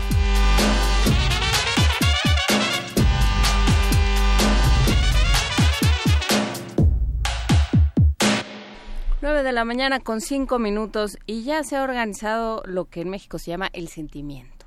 ¿El sentimiento de qué? En redes sociales. Tulpa dice que a ella no le hemos saludado. Ah, Diogenito ya dijo que hay, o sea, ya cuando se siente Diogenito es que ya creo que es momento de que todos entreguemos la renuncia y nos vayamos porque lo hemos hecho todo muy mal. Si ya no si ya hasta Diogenito está en el sentimiento ya.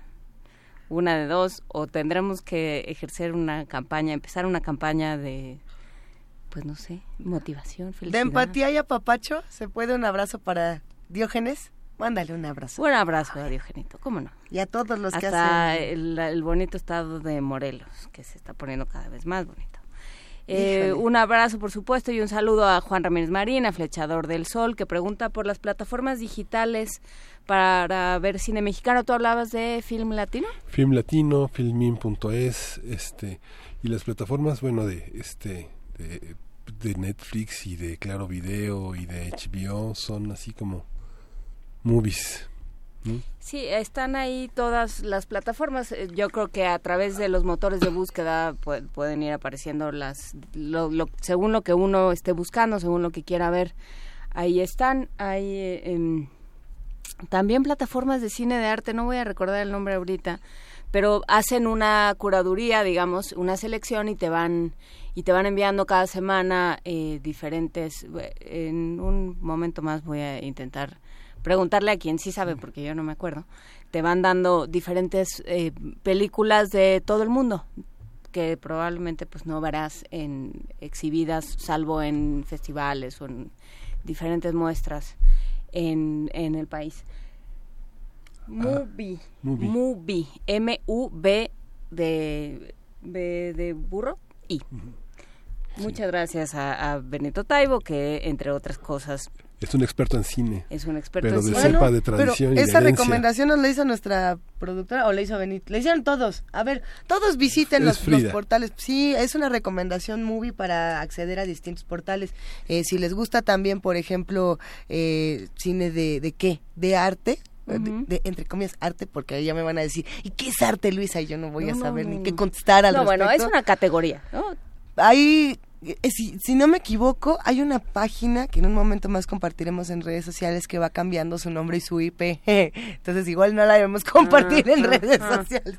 Pero hay, hay, muchos portales, yo creo que hay También hay que, tener cuidado con la piratería porque justamente algunas personas viven de, de sus regalías y sus derechos. Entonces, ah, esa es la otra. Film Latino es muy interesante porque tiene un convenio con el gobierno mexicano que el, casi el 60% de su acervo es gratuito, son parte de los documentales, de los cortos que están, de los concursos de cine que ha hecho el IMCINE y el IMCINE ha puesto a, su disposición el acervo que tienen no tiene la tecnología del IMCINE para ponerlo en streaming, pero este tiene como un gran atractivo, como un gran gancho para el cine latinoamericano que se que se puede alquilar. El costo más alto es 25 pesos.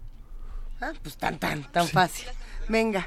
Pues vamos a, conversar más sobre Las películas ganadoras del Ariel van a estar en Film Latino. Yo creo que el próximo mes van a estar porque muchos están en, en la circulación. Buenísimo. en salas. Pues excelente. Con esa recomendación nos quedamos. Abrazo a los que hacen comunidad con nosotros y vámonos a Poesía Necesaria. Primer movimiento.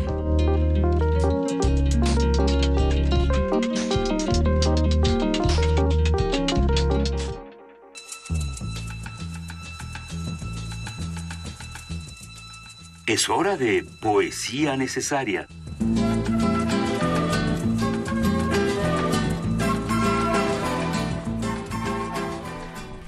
Es que ya no sé cómo me metí en este problema. Tu biografía va a ser no sé cómo, tu biografía no autorizada que voy a escribir yo y que ya estoy, juntando material.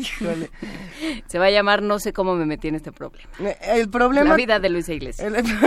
El, problema comenzó cuando eh, pusimos la complacencia cumpleañera de A Perfect Circle. Ajá. Y entonces eh, me quedé pensando justamente en los, los distintos proyectos que tiene Maynard James Keenan, el vocalista de A Perfect Circle, que también tiene dos bandas llamadas Pucifer y llamadas Tool. Eh, Tool es una banda interesantísima porque justamente está conectada. Voy a llegar a un punto, no crean que esto es nada más no, así. No, estoy segura. Eh, bueno, la banda no solamente es Maynard James Keenan, yo creo que está compuesta por un montón de virtuosos. Está Adam Jones, Danny Carrain, Justin Chancellor y además lo que tienen los discos es que...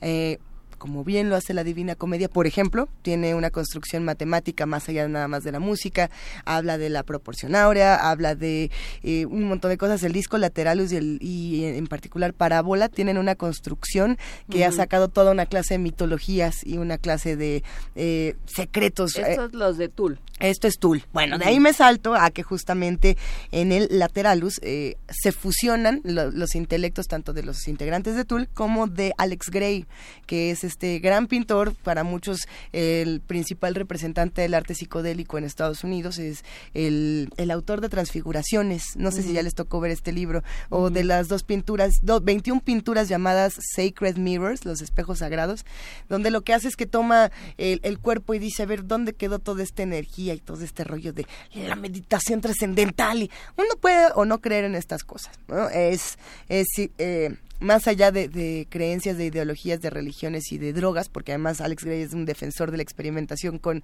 el LSD y con la marihuana, eh, lo que es interesante es la muestra artística. Eh, y entonces yo no sé cómo, pensando en autores que en poetas que pintan y que también escriben, pensé en dos, eh, que también además están muy conectados con el tema de las drogas, la experimentación y la psicodelia, en cierta manera, están por un lado E.E. Cummings, que hacía estos grabados con tinta china, y está Henri Michaud, algo así que escribe como Henry Michaux, pero es Henri Michaud.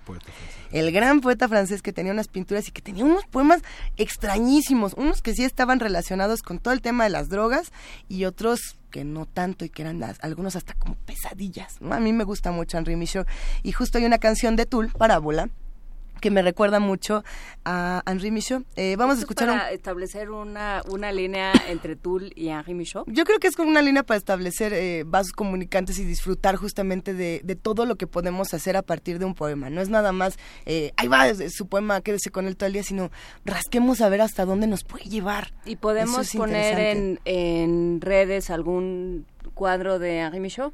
Sí, por supuesto. Bueno, eh, justamente vamos a, leer de Henri Michaud uno de estos poemas en prosa que tenía que es interesantísimo y que nos recuerda a la, a la parábola de Tull en, en una versión acústica un poco más tranquila para que no sientan que el oído de pronto se les va a salir. Eh, una cabeza sale de la pared.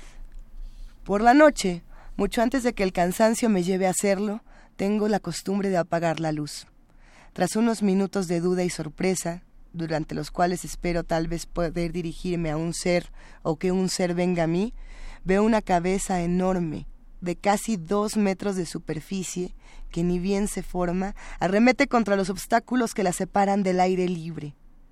De entre los restos del muro perforado por su fuerza, aparece en el exterior, la siento más de lo que la veo, seriamente herida y luciendo las huellas de un esfuerzo doloroso. Llega con la oscuridad, regularmente desde hace meses. Si entiendo bien, en este momento es la soledad que me pesa, de la cual aspiro salir subconscientemente sin saber cómo hacerlo todavía, y que expreso de este modo, sacando de ello, sobre todo en el auge de los golpes, una gran satisfacción. Naturalmente, esta cabeza vive, tiene vida propia. Se precipita así miles de veces a través de techos y ventanas a toda velocidad y con la obstinación de una biela. Pobre cabeza. Pero para salir realmente de la soledad uno debe ser menos violento, menos iracundo y carecer de un alma capaz de conformarse con un espectáculo. A veces, no solo ella, sino yo mismo, con un cuerpo fluido y duro que me siento, bien distinto del mío, infinitamente más ágil, flexible e inatacable, visto a mi vez, con ímpetu y sin tregua, puertas y paredes. Me encanta balanzarme de frente contra el armario de luna. Golpeo, golpeo, golpeo, destripo. Tengo satisfacciones sobrehumanas. Supero sin esfuerzo la ira y el impulso de los grandes carnívoros y las aves de rapiña. Tengo un arrebato que está más allá de cualquier comparación. Luego, sin embargo, al pensarlo me sorprende. Me sorprende cada vez más que después de tantos golpes, el armario de luna no se haya resquebrajado aún, que la madera no haya soltado un solo crujido. Este cuerpo que me detiene me recuerda mi propia mortalidad. Abrazo este momento y recuerdo que somos eternos y este dolor es una ilusión.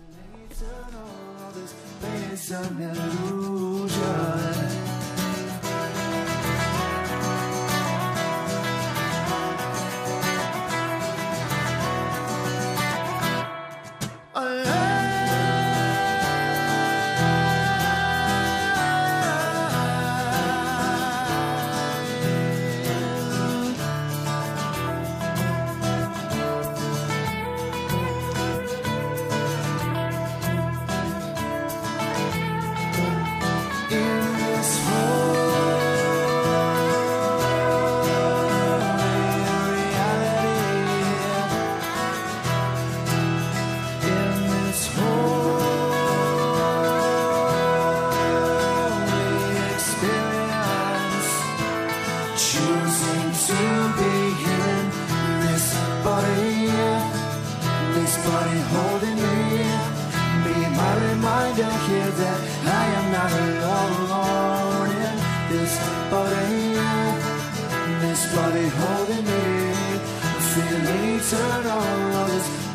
suck that loose.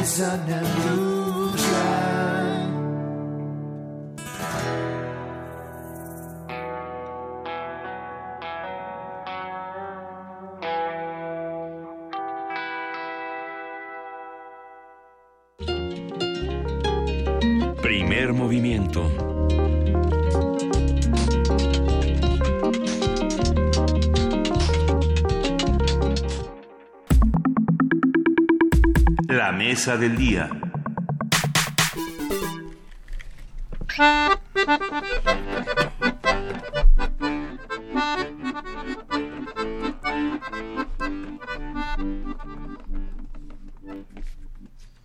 El acordeón es un instrumento musical de viento formado por un fuelle cuyos dos extremos se cierran por sendas cajas y que tienen un cierto número de llaves o teclas. Aunque su origen es europeo, el acordeón se ha popularizado en muchas partes del mundo a través de ritmos muy diversos. En México, el acordeón es muy popular, sobre todo en el norte de nuestro país. En Nuevo León, este instrumento es parte de grupos de música norteña, polcas o cumbias.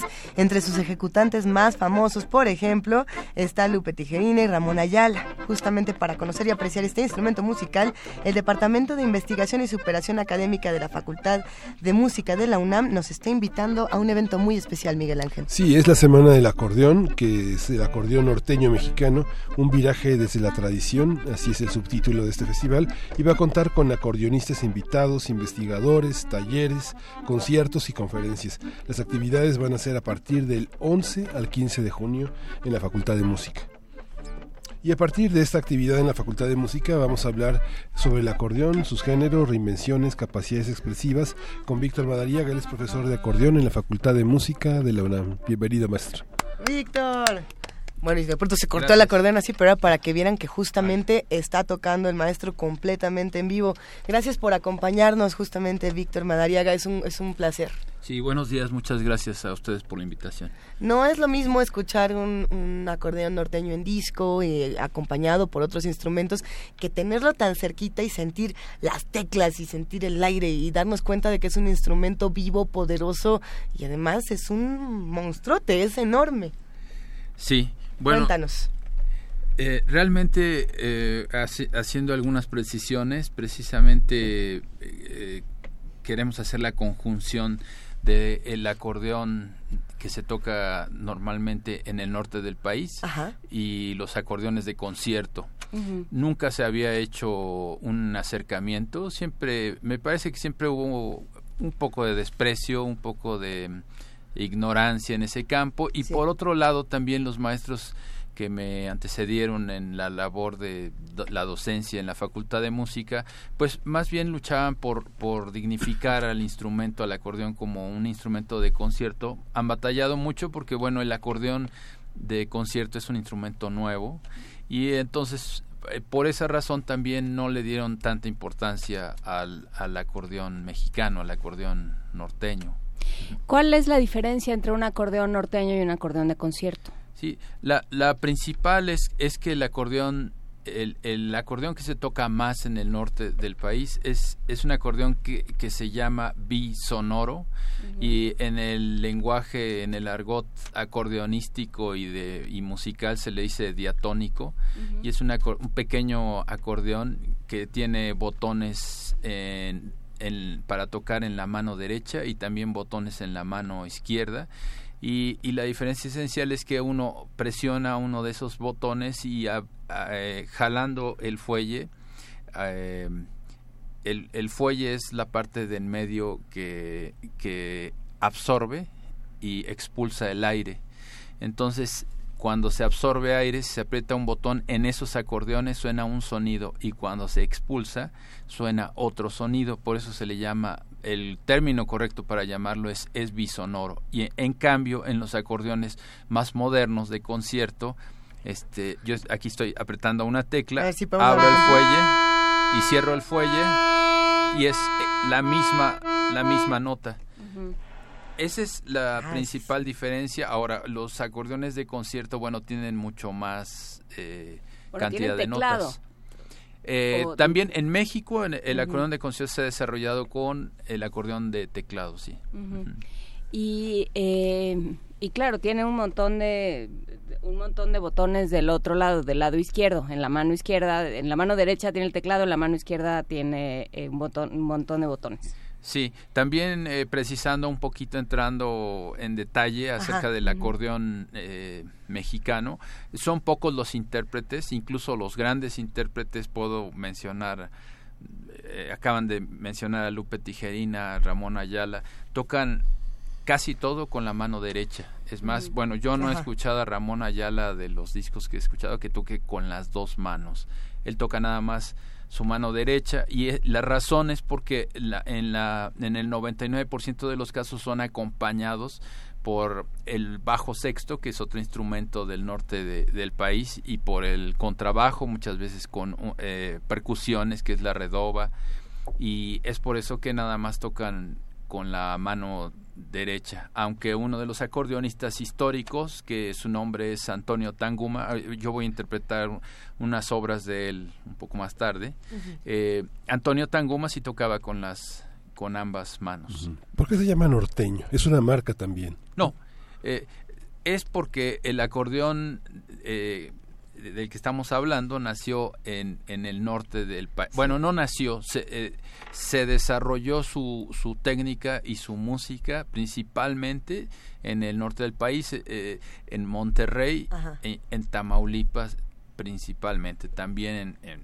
digo, Durango, Sonora, eh, en Baja California también se toca, pero esa es en esa zona, por eso le decimos el acordeón. perdón. nada más que sé cuánto pesa. Un, un como este, porque todos del otro lado, pero estamos consternados de que es enorme y queremos. Yo lo quiero cargar, pero no lo voy a hacer porque se me va a caer, ya me conozco. Pero, ¿como cuánto pesa uno de estos? Sí, bueno, el acordeón de concierto, como el que traigo ahorita, eh, pesa 13, 13 kilos aproximadamente, y el acordeón diatónico eh, varía porque también, como no tocan el mecanismo de la mano izquierda, muchos se lo quitan porque eh, se estila tocarlo parado. Entonces, eh, muchos colegas de acordeón norteño le quitan el mecanismo de la mano izquierda de plano para que pese menos. Y sin el mecanismo de la mano izquierda, pues pesa aproximadamente 5 o 6 kilos. ¿Qué es, exactamente lo que hace el mecanismo de la mano izquierda para los que nos escuchan y que están imaginando los que no nos ven en TV UNAM? Bueno, eh, el acordeón tradicional lo que tiene en la mano izquierda es, son acordes. Por eso, acordes son tres sonidos eh, que se escuchan a la vez, no es un solo sonido. Se aprieta un botón y suena un acorde, tres sonidos. Y eso es lo que típicamente suena en un acordeón en la mano izquierda. Eh, los acordeones de concierto eh, tienen otro, eh, se cambia el mecanismo y también tienen notas como en la mano derecha.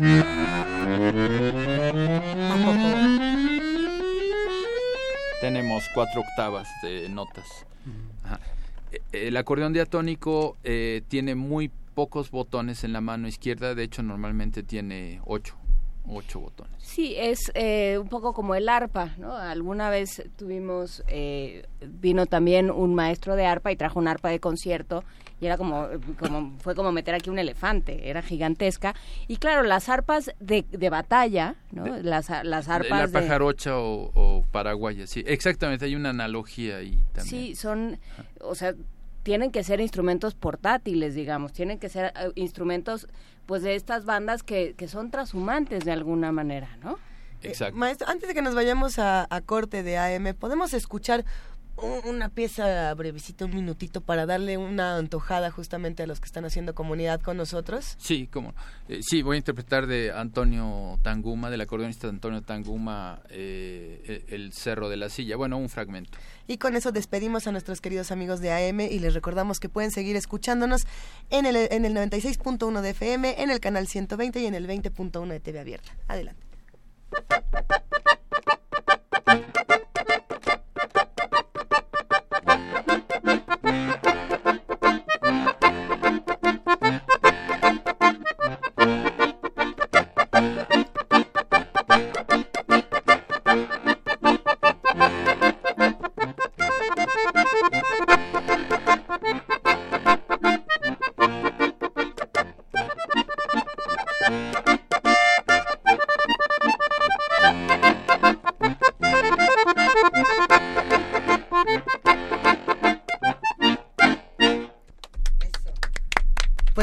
Pedimos justamente a nuestros amigos de AM. Vamos a una pausa y ya regresamos.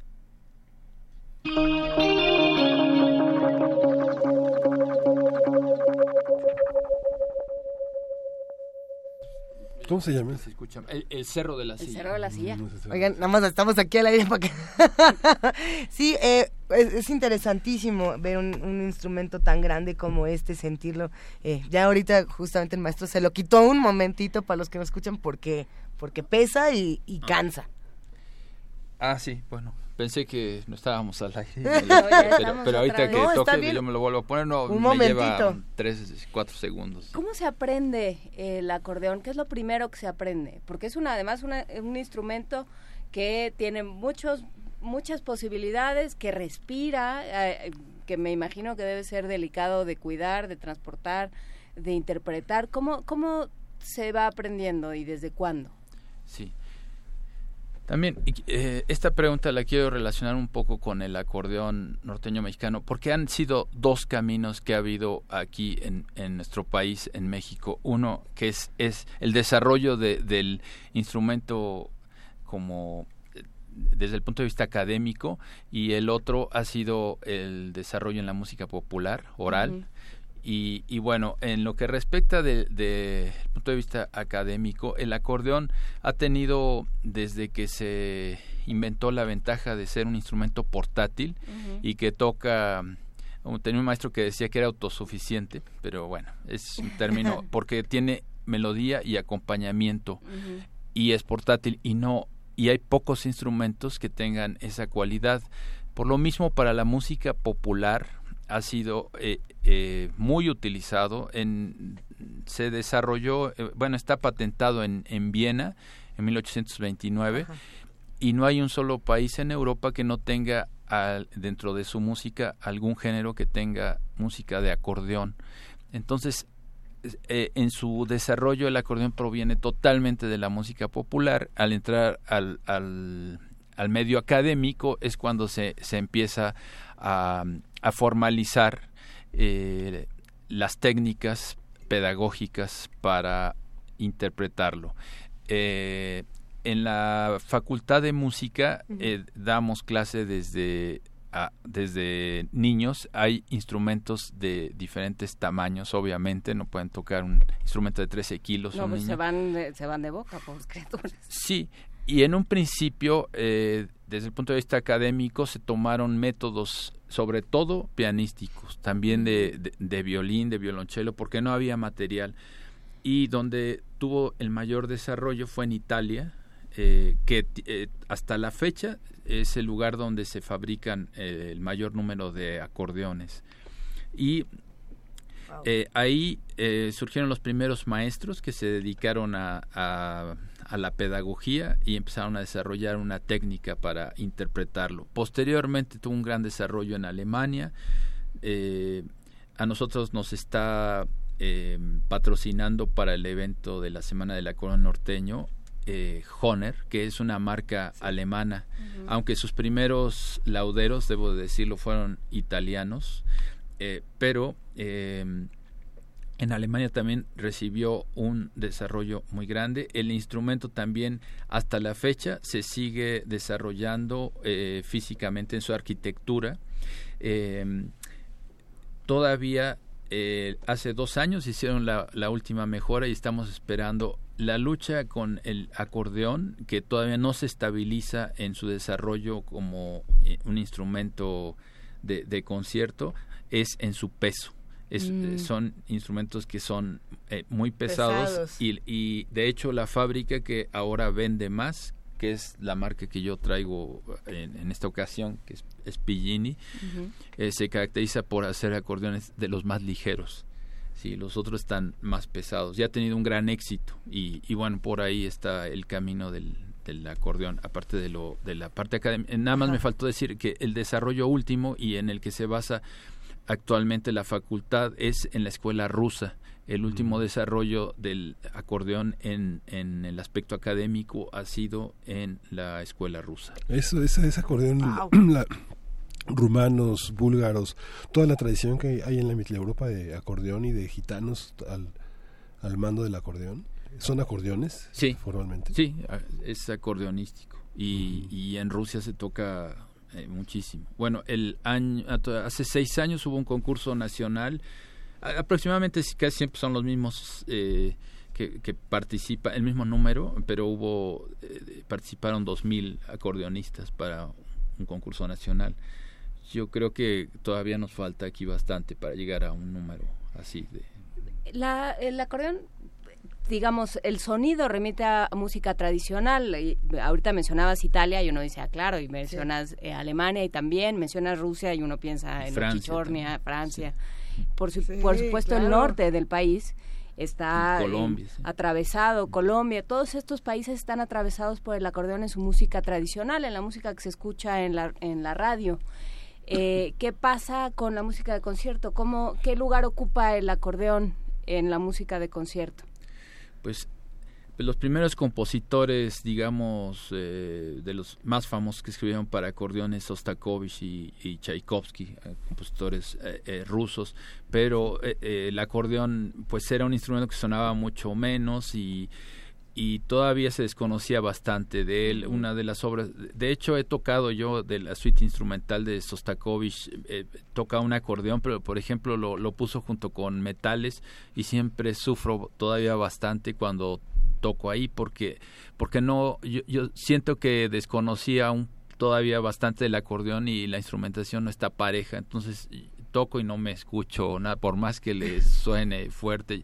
Eh, Tchaikovsky eh, en su en, uno, en una de las suites también este incluyó cuatro cuatro acordeones. Ahí sí está un, poco, un no, bueno, ahí Sí ya son banda, o sea, ahí sí ya se oye. Pero pero bueno ellos fueron los primeros de los últimos que han escrito eh, Luciano Berio por ejemplo el compositor italiano y ya es, es otra manera de es otro lenguaje y bueno también eh, si se da una muestra de que el acordeón ha dado eh, pasos adelante en la música de concierto es que anteriormente eh, mis maestros que una maestra que tuve la maestra Teresa Bazán que interpretó en la Sinfónica Nacional un, concierto para acordeón y orquesta cuando salió con la gente pues les parecía muy extraño, ¿no? Era muy raro ver un acordeón ahí y ya no lo es tanto. Bueno, yo he tenido muchas participaciones eh, con la FUNAM sobre todo y, y, ya no es esa extrañeza de antes, va ganando terreno en ese campo.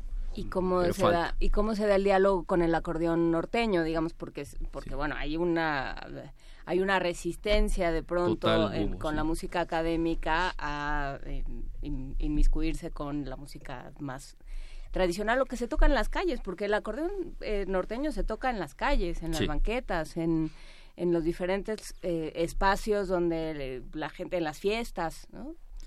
Sí, tiene muy poco tiempo que, que, se le dio importancia desde el punto de vista académico al acordeón, eh, no nada más en el punto de vista, desde el punto de vista eh, musical, también desde el punto de vista sociológico o desde el punto de vista histórico.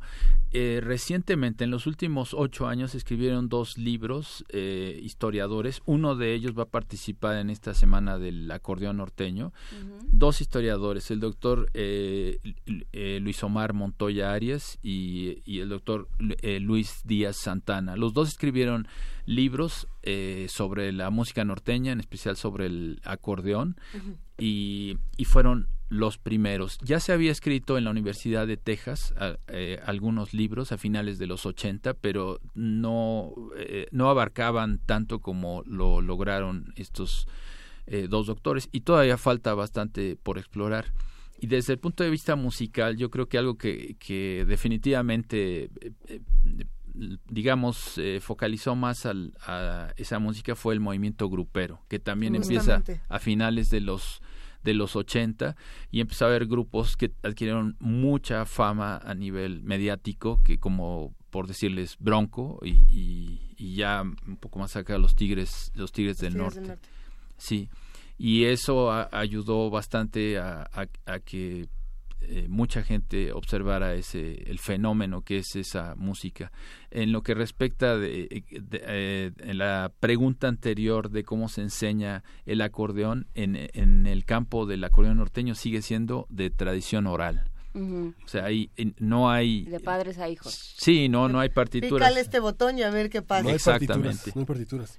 No, no, bueno, he, buscado, hay, hay muy pocas cosas eh, y me he topado un sinfín de veces. Estuve en un grupo que se llama que se, llama Pate de Foix. Estuve 10 años ahí y en alguna vez en Baja California eh, fuimos a tocar y antes de nosotros estaba un grupo norteño. Nosotros estábamos en, en un camión eh, como, eh, como camerino. con nuestras frutas, nuestro vino y etcétera, y, y, el grupo norteño estaba en la calle, en la banqueta, estaban sentados ahí con el acordeón, muy elegantes, y, y me quedé asombrado de la calidad del acordeonista. Y, y al terminar me, me, bajé a, hablar con él, le pregunté cómo se llamaba la pieza que había tocado y no sabía. No sabía ni el nombre de la pieza y le dije, bueno, ¿cómo aprendiste? No, pues ahí viendo, ¿no? Y a mi tío y no sé es normal eso, es, es muy común, esta, es tradición oral. Y, ¿Y estos jóvenes que lo aprenden de, de sus, en sus comunidades, luego llegan a la escuela de música?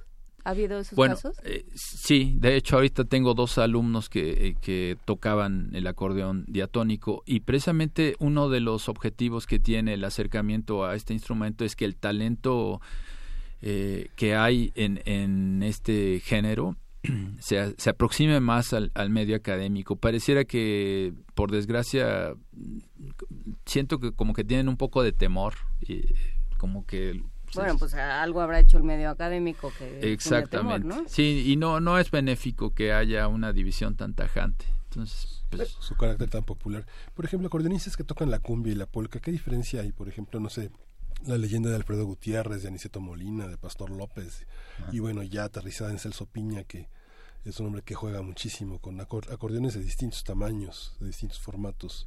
Sí, eh, eh, bueno, yo debo de reconocer que no me he adentrado mucho al, al género de la de la colombiano.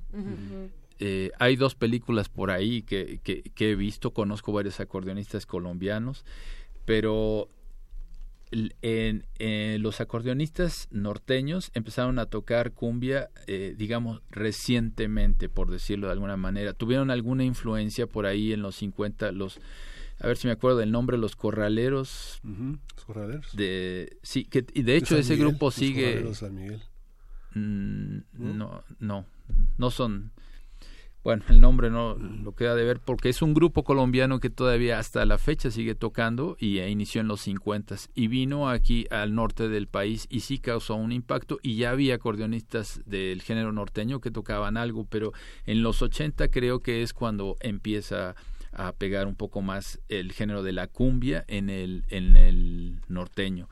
De hecho, Ramón Ayala, su primer disco de, de cumbias exclusivamente, lo hizo en los años eh, 80. El grupo Bronco principalmente inició con cumbias. Majagual, los correos del Majagual. Esos son, exactamente. Y también Los Ángeles Azules.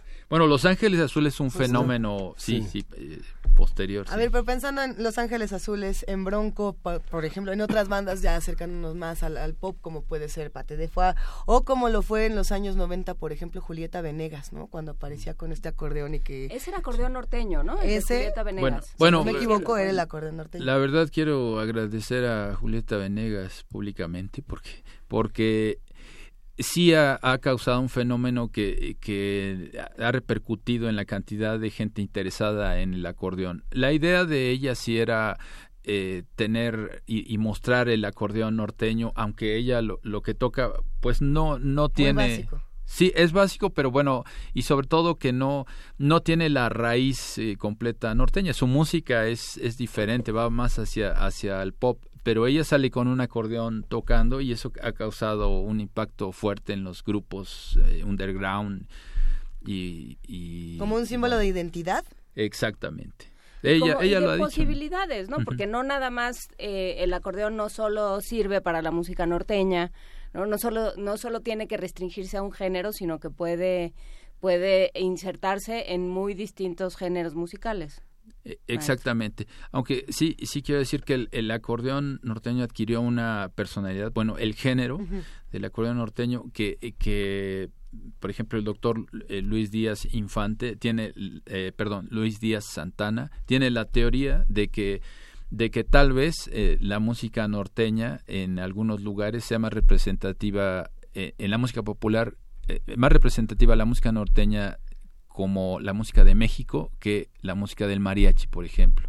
Es una teoría que, que él tiene, ha sido un impacto muy fuerte. Tres tololoches. Pero a ver, este ahí hay algo interesante es pensar, por ejemplo, el mariachi, qué visibilización ha tenido de manera internacional, pensando en el cine, por ejemplo, y qué ha pasado con el acordeón norteño. Si uno se pone a rascar por los rincones por películas que pudieran hablar del acordeón norteño, a mí nomás me llega a la mente Rudy Cursi, y es porque sale... No, el Piporro es el... Piporro, ajá. ¿Y quién más? Además de estos ejemplos, digamos, el más actual, el más tradicional, ¿qué otros? Probablemente la, o sea, digamos, pero más que la música, el, sonido, pero el personaje del acordeón, porque uno ve a los mariachis en todos lados, pero el personaje del acordeón eh, eh, sí, el, doctor Luis Omar Montoya Arias, otro de los estudiosos del, acordeón, que va, va, a coordinar, por cierto, a los otros investigadores, eh, conferencistas en esta semana del acordeón.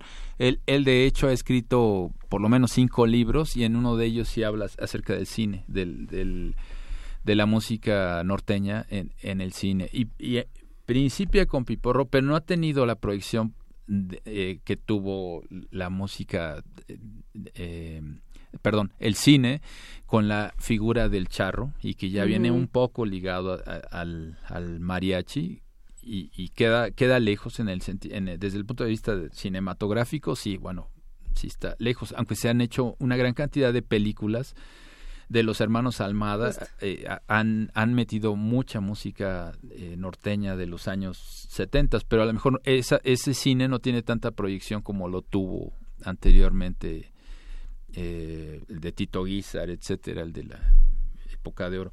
Ahora, en Chile, en Colombia, hay una gran cantidad de grupos norteños. Me he quedado asombrado de la cantidad de acordeonistas chilenos que tocan música música norteña. También en Holanda, en el conservatorio...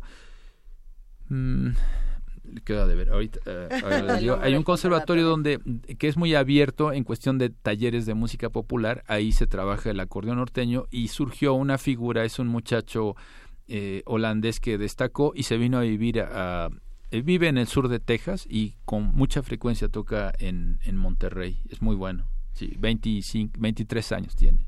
Ya Antonio Quijano, nuestro jefe de, noticias, ya nos dio la información. Los corraleros de Majagual es el... Sí, exactamente. El, eh, la agrupación a la que se referían. Y nos dice también eh, Mauricio Rodríguez que Carlos Cuevas es acordeonista y tiene un proyecto interesante que se llama Mexicolombia. Y el domingo hay una proyección de Amelie con música de Jan Tiersen, con orquesta en vivo y el acordeón eh, lo tocará Carlos Cuevas. Muchas gracias, Mauricio Rodríguez, por esta información. Sí, es, un buen amigo. Y bueno, y pensando en justamente todos los eventos que vamos a tener para visibilizar al acordeón norteño, ¿qué va a pasar con esta semana del acordeón norteño, maestro? Sí, bueno, esto lo, lo, venimos planeando desde años atrás, ahora se concreta. Eh, es la primera vez, lo repito, que hay un acercamiento del acordeón académico con el acordeón eh, eh, norteño. todavía creo que muchos lo escuchan como si fuera una, eh, ¿cómo le llaman? Mm, algo prohibitivo, algo escandaloso. Sí, me ha tocado algunas personas que lo ven así, pero eh, van a ver, sí, ojalá que vaya esa gente y se van a dar cuenta que es un fenómeno que vale la pena documentar lo que está sucediendo con el acuerdo norteño van a ir tres conferencistas, entre ellos, lo repito, Luis Omar Montoya Arias, el doctor Luis Omar Montoya Arias, que, que radica en, en, Guanajuato con patrocinio del CONACIT. Eh, va a traer a otros dos doctores en, historia de la Universidad de Michoacán y la Universidad de Guanajuato y van a hablar sobre las tradiciones eh, en, en México, sobre cómo se conforma un género eh, y principalmente sobre la música norteña mexicana y también va a haber tres acordeonistas. Uno de ellos es uno de los acordeonistas históricos que todavía vive y sigue activo tocando, tiene 84 años, el señor Rubén Castillo, que perteneció a un grupo que lleva por nombre Los Pingüinos del Norte, que son este contemporáneos de los, los Alegres de Terán, incluso él los conoció, llegó a tocar eh, con ellos eh, este señor, bueno, es ya, ya es una, una leyenda y lo, va a venir de, de Piedras Negras, de, Coahuila. También va a estar el acordeonista de la Universidad de Guanajuato, Ignacio Ortega Chagoyán. Y tenemos como invitado el primer acercamiento que tiene la Facultad de Música de la UNAM con la Facultad de Música de la Universidad Autónoma de Nuevo León, el maestro Antonio Tanguma Garza, que es nieto de del acordeonista histórico también de Monterrey que compuso El Cerro de la Silla, Evangelinas, eh, Antonio Tanguma. Sí, eh, entonces va a haber tres acordeonistas que van a hacer talleres, van a dar clases eh, grupales y también individuales y van a dar su concierto cada uno. Y en el ámbito de los conferencistas, bueno, van a estar coordinando este esta semana del acordeón pues eh, valdrá la pena darse una vuelta. Muchísimas gracias. Vamos a poner toda la información en redes sociales para quien esté interesado en estas actividades de la Facultad de Música. Y cerramos con música, ¿no? Ah, sí. Cerramos con alguna con algún asomo al acordeón a todos aquellos que se acordaron, porque ya fueron varios quienes mencionaron en redes, Diogenito, eh, uno de ellos, pero no me acuerdo quién más, que se acordaron de cuando en la primaria les pusieron, les pintaron un bigote con, con plumones Terbrook y los pusieron a bailar. De este lado dicen que a todos les pasó, ¿sí? Hijo. Toño Quijano, todos, todos asienten, sí, Uriel Gámez, Miriam Trejo, todos parece ah, que sí. qué maravilla. Arturo González también, también, a todos También, cómo no. Pues cerremos con música, maestro Víctor Madariaga, muchísimas gracias. También es la que yo bailé en la primaria, la cápsula de Rodolfo Hernández. Thank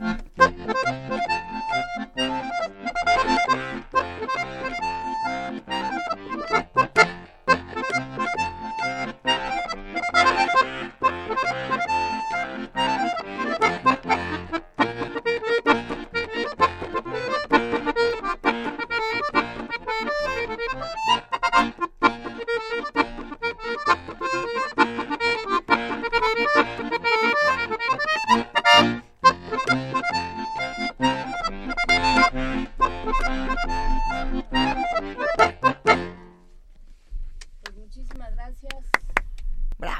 Venga, buenísimo.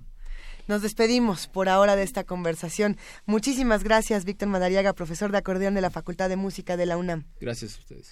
Vamos a una breve pausa y volvemos. Primer movimiento.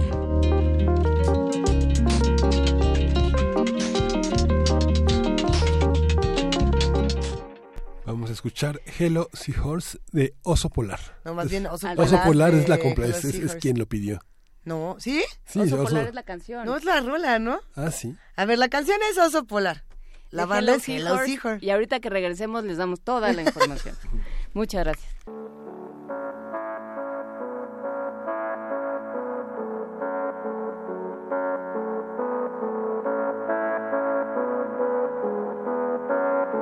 El oso polar se pone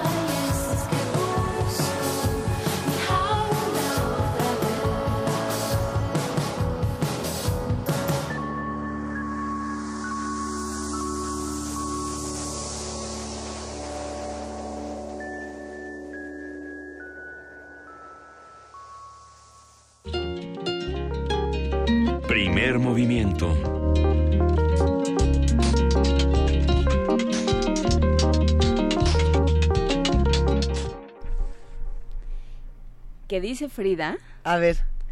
ya nos quitaron No, el- fue Uriel, dice Uriel. Se llamaba Olaf. ¿Olaf? A ver, Olaf. Trondheim. No, ¿por qué son así? Trondheim. Trondheim. Trondenhur. Bueno.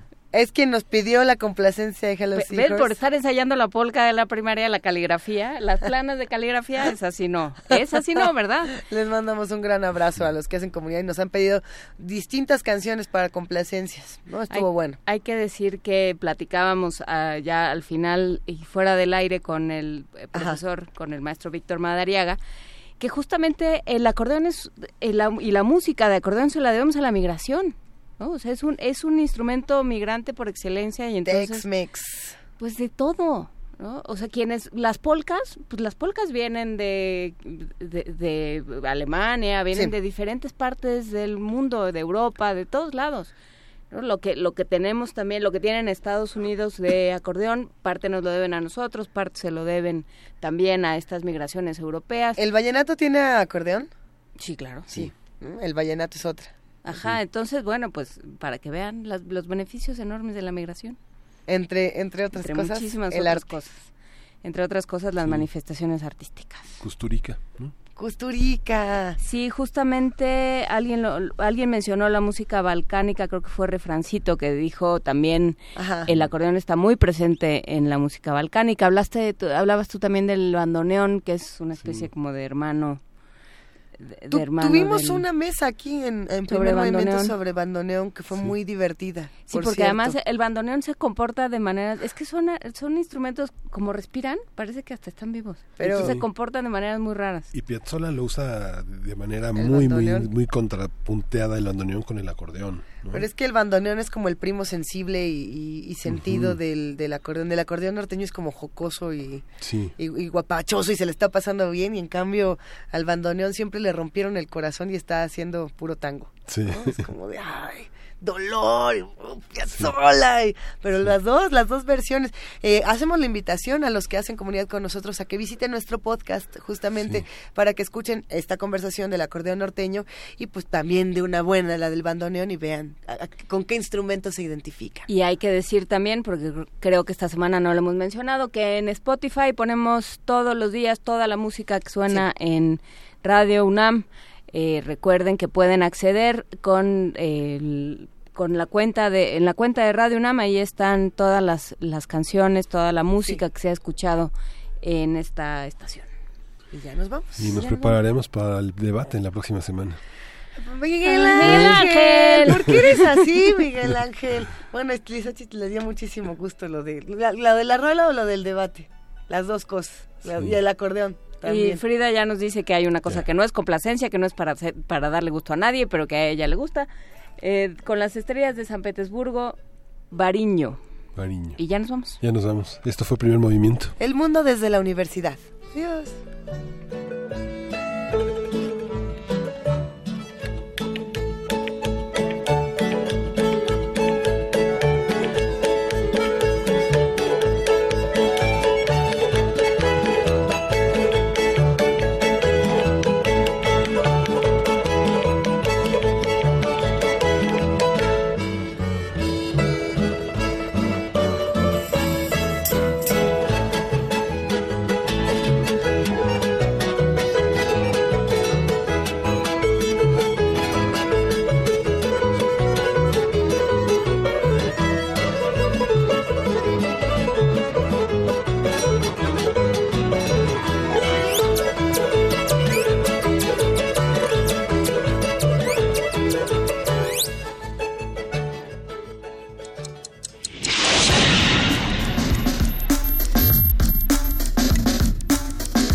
Radio UNAM presentó Primer movimiento. El mundo desde la universidad.